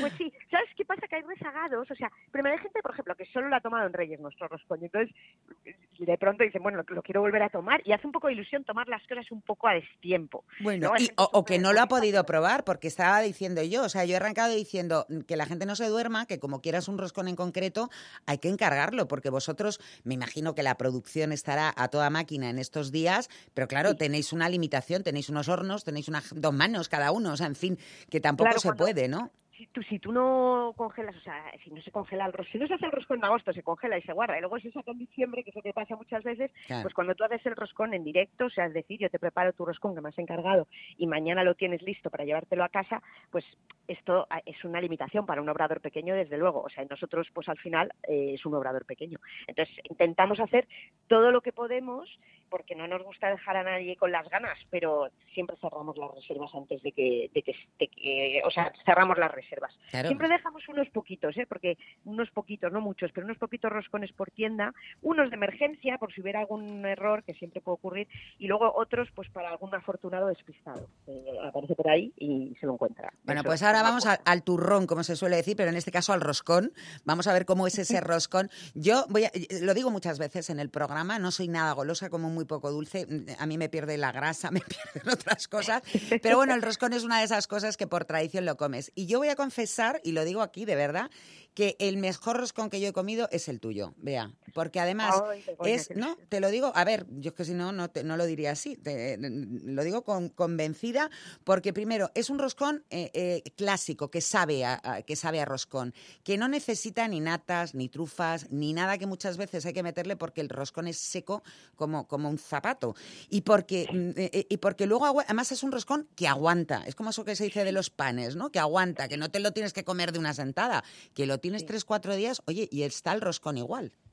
Es impresionante, sí. La verdad que sí. O sea, yo creo que nosotros sabes que nuestro roscón, como, como bien has dicho, ¿no? En sabor y, y en, y en elaboración es muy purista. Es un roscón auténtico eh, y, y- nada industrial. O sea, yo creo, porque a veces hay personas que les dicen, ¿sabe poco a roscón? Digo, no, no, sabe, es completa, sabe completamente a roscón. Lo que pasa que a veces nos hemos acostumbrado a ciertos sabores un poco más químicos en cuanto a la naranja, que rayar naranja es muy complejo y aguas de azares menos puras y tal. Y, pero- más baratas. y más baratas, claro. o sea, Hombre. Todo tiene al final tiene que ver con eso, es lógico, ¿no? Y, y, y nos, y- pero cuando, o sea, el roscón sabe totalmente a roscón y si tienes al lado un brillo, si te tomas un roscón, sabes que hay una diferencia enorme. Pero es verdad que como el formato es un poco diferente y lleva este molde que le permite un desarrollo a la amiga. Sí, porque le has metido, le has metido el, el- el- el molde, digamos, que estamos acostumbrados a ver en los panetones, por ejemplo, ¿no? Sí, es un poquito diferente porque es un molde con, con circulito, o sea, no es un molde... Sí, porque claro, es un rosco, no es un bollo, es un roscón. Claro, tiene agujeros. Un poco atrevidos, ¿eh? fíjate, yo cuando empecé con Babette en el 2013 con la panadería, ya tenía en, en mente hacerlo así, porque me parecía que iba a conseguir una altura que iba a desarrollar la amiga de una manera que le iba a hacer exquisita. O sea, yo quería hacer una amiga tan buena como la del panetone. Me parecía que era un poco pena no conseguir esas migas tan fascinantes que tiene el panetone, ¿no? Y entonces el tercer año lo probé y nos quedaron unos roscones espectaculares, pero no nos atrevimos. Llevábamos poco tiempo y no nos atrevimos. Yo pensé, es demasiado rompedor, se nos va a echar la gente para atrás. Pero ya Pero vamos a ver, si hacen roscones de, de sobrasada, ¿qué me estás hablando de Es verdad, rompedor? Una cosa que hace mejorar el, el- el dulce. Es verdad, es verdad, ¿eh? pero, pero vamos, o sea, como todo, pues eh, es diferente y bueno, ya nos, al final nos atrevimos. En el séptimo año creo que fue, decidimos, vamos a por ello y no me arrepiento, ¿eh? o sea, es nuestro roscón, es muy nuestro y tiene esta particularidad, pero le da una amiga pues eso, que además es viciosa, porque te comes y es como, oh, quiero un poco más. O sea, yo, yo- yo ayer estuve haciendo y de verdad, te- estuvimos además grabando un vídeo cortándolo y me comí dos trozos, que normalmente claro, tanto no, no- es que es que es un, un absoluto, es un absoluto placer. Y es un placer por, por el producto, o sea, por la materia prima que es clave, evidentemente, y, y eso lo hace todo, ¿no? La, la ralladura lo hace todo, la mantequilla, eh, nosotros utilizamos huevos buenísimos ecológicos, una mantequilla excelente, tal. Pero luego también es el desarrollo de esa amiga, cómo desarrolla esa amiga, y que no Sí, se porque te te digo, a mí me das esos ingredientes tuyos de la mantequilla, el agua de Luca de Tena, los huevos ecológicos y tal, y te hago un bodrio que ni te cuento. O sea, que es que no le quites mérito. Es verdad que hay que trabajar con los mejores ingredientes, pero es que la técnica, y sobre todo en panadería, en pastelería, eh, la técnica, la, la mano, porque muchas veces a mí me hace mucha gracia cuando te dan las recetas que dice la gente, no, es que lo bueno de la pastelería es que es todo medido y todo pesado. Digo, ya, pero es que las masas no se comportan igual a distinta temperatura. Es no, verdad, y, es y están medio vivas, o sea, es que tienen vida propia, es que son muy... ¿eh? Es verdad que hay que conocerlas. Mira, en, el, en, en- en mi libro Los elementos del pan, y perdona que lo mencione, No, no, hay una receta del roscón de Reyes. O sea, pongo dos versiones, pero hay una que es un poco como para, para quien no sabe amasar, para quien no sabe, que es, es increíblemente fácil. O sea, eso va un poco en contra de la, la venta de nuestros roscones, pero no importa, porque yo creo que es tan placentero hacer roscón en casa como es también placentero tener uno además que te compras. Y, y realmente, fíjate que yo creo que eh, sí se puede hacer sencillo si la receta, o sea, si el origen, si quien te lo explica lo hace bien, sí puedes hacer un buen roscón en casa. La pena es que quizá hay algunas fórmulas un poco malejas que se han puesto, que, que se usan mucho y que no, y es un poco pena porque no son tan buenas. Y sin embargo es muy sencillo, o sea, no hace falta una máquina, no hace falta una máquina que te diga que te lo hace ella sola, no. Realmente se Pero hace falta paciencia y hace falta tiempo, ¿eh? Hace falta, mira, tiempo, desde luego, de espera hace falta. O sea, es decir, si estás súper atropellado, ¿para qué te vas a meter a hacer un roscón que te va Lo compras, yo, yo- vamos, lo tengo más claro que el agua. Sí, sí. Hacerlo tiene que ser placentero, pero sí que es cierto que inversión física de trabajo es mínima, ¿eh? O sea, en, en esas recetas muy poca. Pero Vamos, paciencia, sí, insisto. Bueno, cariño no, porque yo cuando me dice la gente, no, es que ¿cuál es el ingrediente? El, el cariño. Digo, mira, yo he comido muchas guarradas hechas con mucho cariño. A mí dame técnica, dame buen producto y el cariño Ay, a tus niños, el cariño a tus hijos, ¿no? Es Yo verdad. a, a la gente de comunicación no siempre digo, mira, yo, yo lo del amor, o sea, yo soy muy apasionada de mi trabajo, o sea, me gusta hacerlo con mucha dedicación, pero nosotros trabajamos muy profesionalmente, muy seriamente, con mucha dedicación para sacar el mejor producto. No es una, un trabajo de amor en casa, que no sé, es un trabajo profesional, serio, dedicado, eh, buscando la excelencia, eh, creativo, intentamos ser creativos, no sé, yo creo que estas cosas para mí son valores, yo los valoro más, o sea, no es que no valore el amor, Totalmente, no, pero es que el amor, lo que te digo, el amor, eh, bueno, Cuando pues para tus hijos, efectivamente. Oye, otra cosa que le has puesto por primera vez este año al roscón es la almendra, que es un ingrediente como que mm, estamos ya todos acostumbrados porque está básico, pero tú hasta ahora no te has animado a echarle almendra, ¿por, ¿por qué? Porque eras, es que también te pones muy pija tú para elegir los ingredientes. No, mira, yo no le ponía almendra porque cuando yo tomaba, o sea, yo, a mí me, me parece, me gustan mucho los sabores puros. Entonces yo tomaba nuestro roscón, que tenía una amiga excelente, y el granillo ese de almendra me parecía desagradable. No me gustaba la textura, no me parecía que aportara sabor, que complementara. Entonces he estado, vamos, no 10, porque llevo haciendo roscón 20 años antes de hacerlo en la panadería, nunca le he puesto, nunca me ha gustado con almendra. Pero este año, haciendo la corona de la almudena, em, quería meter la almendra, o sea, la corona de la almudena la quiero diferenciar un poco del roscón, entonces digo, bueno, le meto almendra, pero no teníamos el granillo ni nada, y entonces teníamos nuestra almendra, que es una almendra muy buena, que se la compramos a los mismos de los huevos Begú y que también es seco. La entonces- marcona de- con la que se hace normalmente la... No, el- pues no es la marcona, es otra, pero a mí no me acuerdo el nombre, un poco más aplastadita. La rica. Sí, esa yo creo que es. Y entonces la rompimos con el, o sea, la cascamos a, a- a golpe de rodillo. Y entonces quedaban, bueno, cuando lo metías, o sea, quedaban unos trozos escrudos. Largueta, no larguilla, largueta, largueta. Largueta, eso, eso, largueta. Digo, me, me, me he quedado así pensando, digo, lo he dicho mal, pero largueta, largueta, sí. Vale, largueta. Pues el, el, al, al ponerla así, el sabor me pareció que me, me encantaba. Era, era un poco más, más burda porque eran trozos más grandes. Entonces, para el roscón, pensé, mira, este año no le quiero meter el azucarillo, que me gusta mucho, pero que al final es azúcar, y a ver qué pasa con la almendra. Y también, pues yo qué sé, porque también mola ser creativo y poder hacer cosas nuevas y sorprender un poco al cliente. Entonces, le, le incorporamos la almendra en- pero fina, que la, la- pero eso sí, molida por nosotros antes de hacer los roscones, que cambia completamente. Que da un poquito más de trabajo, como vais... como Sí, vais- da un poquito de trabajo, da un poquito de trabajo, pero es, te lo prometo, ahora mismo, o sea, yo ahora me como el roscón y me como la amiga y luego me reservo lo de arriba porque entre le ponemos mandarina ahora y la almendra es como, se- no sé, gana, ha ganado mucha profundidad, o sea, tiene, tiene algo un poco umami, ¿eh? o sea, tiene un poquito como, mm, no te digo chocolate negro porque no es tanto como eso, pero le da como otra Más tonalidad. profundidad también, supongo. le da más sí, profundidad. sí. Es- es- Oye, Bea, realmente- como eres así tan, tan cuidadosa para los detalles, también la sorpresa eh, eh, no es eh, la típica figurita de plástico que te sale en muchos sitios. Vosotros lo hacéis con una ceramista de aquí, además de Madrid, con Bárbara Costa, que hace también las piezas, pues como tú de pija, mm, eh, de- las hace, las corta y las esmalta una una. Sí, o sea, tú ten en cuenta, de todas maneras, ¿eh? o sea, nosotros lo que hacemos bien es porque aporta, ¿eh? O sea, yo no, no, no hago cosas, o sea, yo todo lo que puedo simplificar y eh, eh, hacer más eficaz el trabajo, lo hago ya simplemente por mi equipo, ¿no? Y por rentabilidad, por supuesto. Pero todo donde gana valor el producto, intentamos hacerlo. Si gana valor, lo intentamos hacer. Oye, para mí, el no meter una, una pieza industrializada, que vale los duros también, eso está muy bien, pero y que al final se tira y no se suele guardar, pues la verdad que me parece que no aporta valor al roscón. Y, y aquí llegamos a un acuerdo con, con Bárbara, que tiene unas, unas cerámicas que son un absoluto placer. Es como la masa como la masa enriquecida del roscón cuando se está haciendo, tiene esa cosa lisa, maravillosa, bueno, es una pasada. Entonces, a- eh, hablando con ella, porque era muy complicado poderlas hacer, que, se, que nos las podamos permitir, porque, es, porque son, es muy caro. Y entonces em, se le ocurrieron estas piezas tan bonitas, que son muy delicadas, y que las tiene que esmaltar una a una, porque si no... Y que no llevan luego un cordelito para que los mm, para que se puedan colgar en un árbol, por ejemplo, ahora de en se Navidad. pueden colgar en un árbol o se pueden, mira, otra cosa que queda preciosa es en las servilletas de Navidad, pues poner el cordel y la y la y, y la figurita. Lo Qué único que se pueden creer tus, tus invitados que son para ellas y tú querrás que te la devuelvan. Bueno, no, hay que ser generoso con todo. Pues vea, Bea Echeverría, de verdad que me encantaría seguir hablando contigo porque podríamos seguir, pero es que el tiempo es limitado, ya sabes, en la radio y te tengo que decir adiós. Eso sí, que trabajes mucho ahora en estas fiestas y luego ya que puedas descansar Y, y que nada, que muchísimas gracias también por habernos dedicado estos minutos en una época en la que yo sé que estáis, eh, pues eso, de cabeza con el trabajo. Muchas gracias, que terminéis muy bien el año y lo empecéis mejor todavía. Feliz año también para ti. Un besazo. Igualmente, Oye, por un cierto, quien quiera reservar el horno de Babette, con dos T's, elhornodebabete.com. Un Sí, besazo. o el roscondebabete.com, valen las dos. Fenomenal. Beso. Un abrazo. Nos vamos, que son ya las dos y bueno, pues tenemos cosas que hacer igual que, igual que tú, pero volvemos mañana, ¿eh? Mañana 31 estaremos aquí desde las 12 hasta las 2, así que si tienes un plan eh, que requiera o que permita la radio, eh, cuenta con nosotros. Ha sido un placer, eh, Javi López, Rubén Otero también comparten ese placer de haber tenido estas dos horas de radio contigo, así que hasta mañana.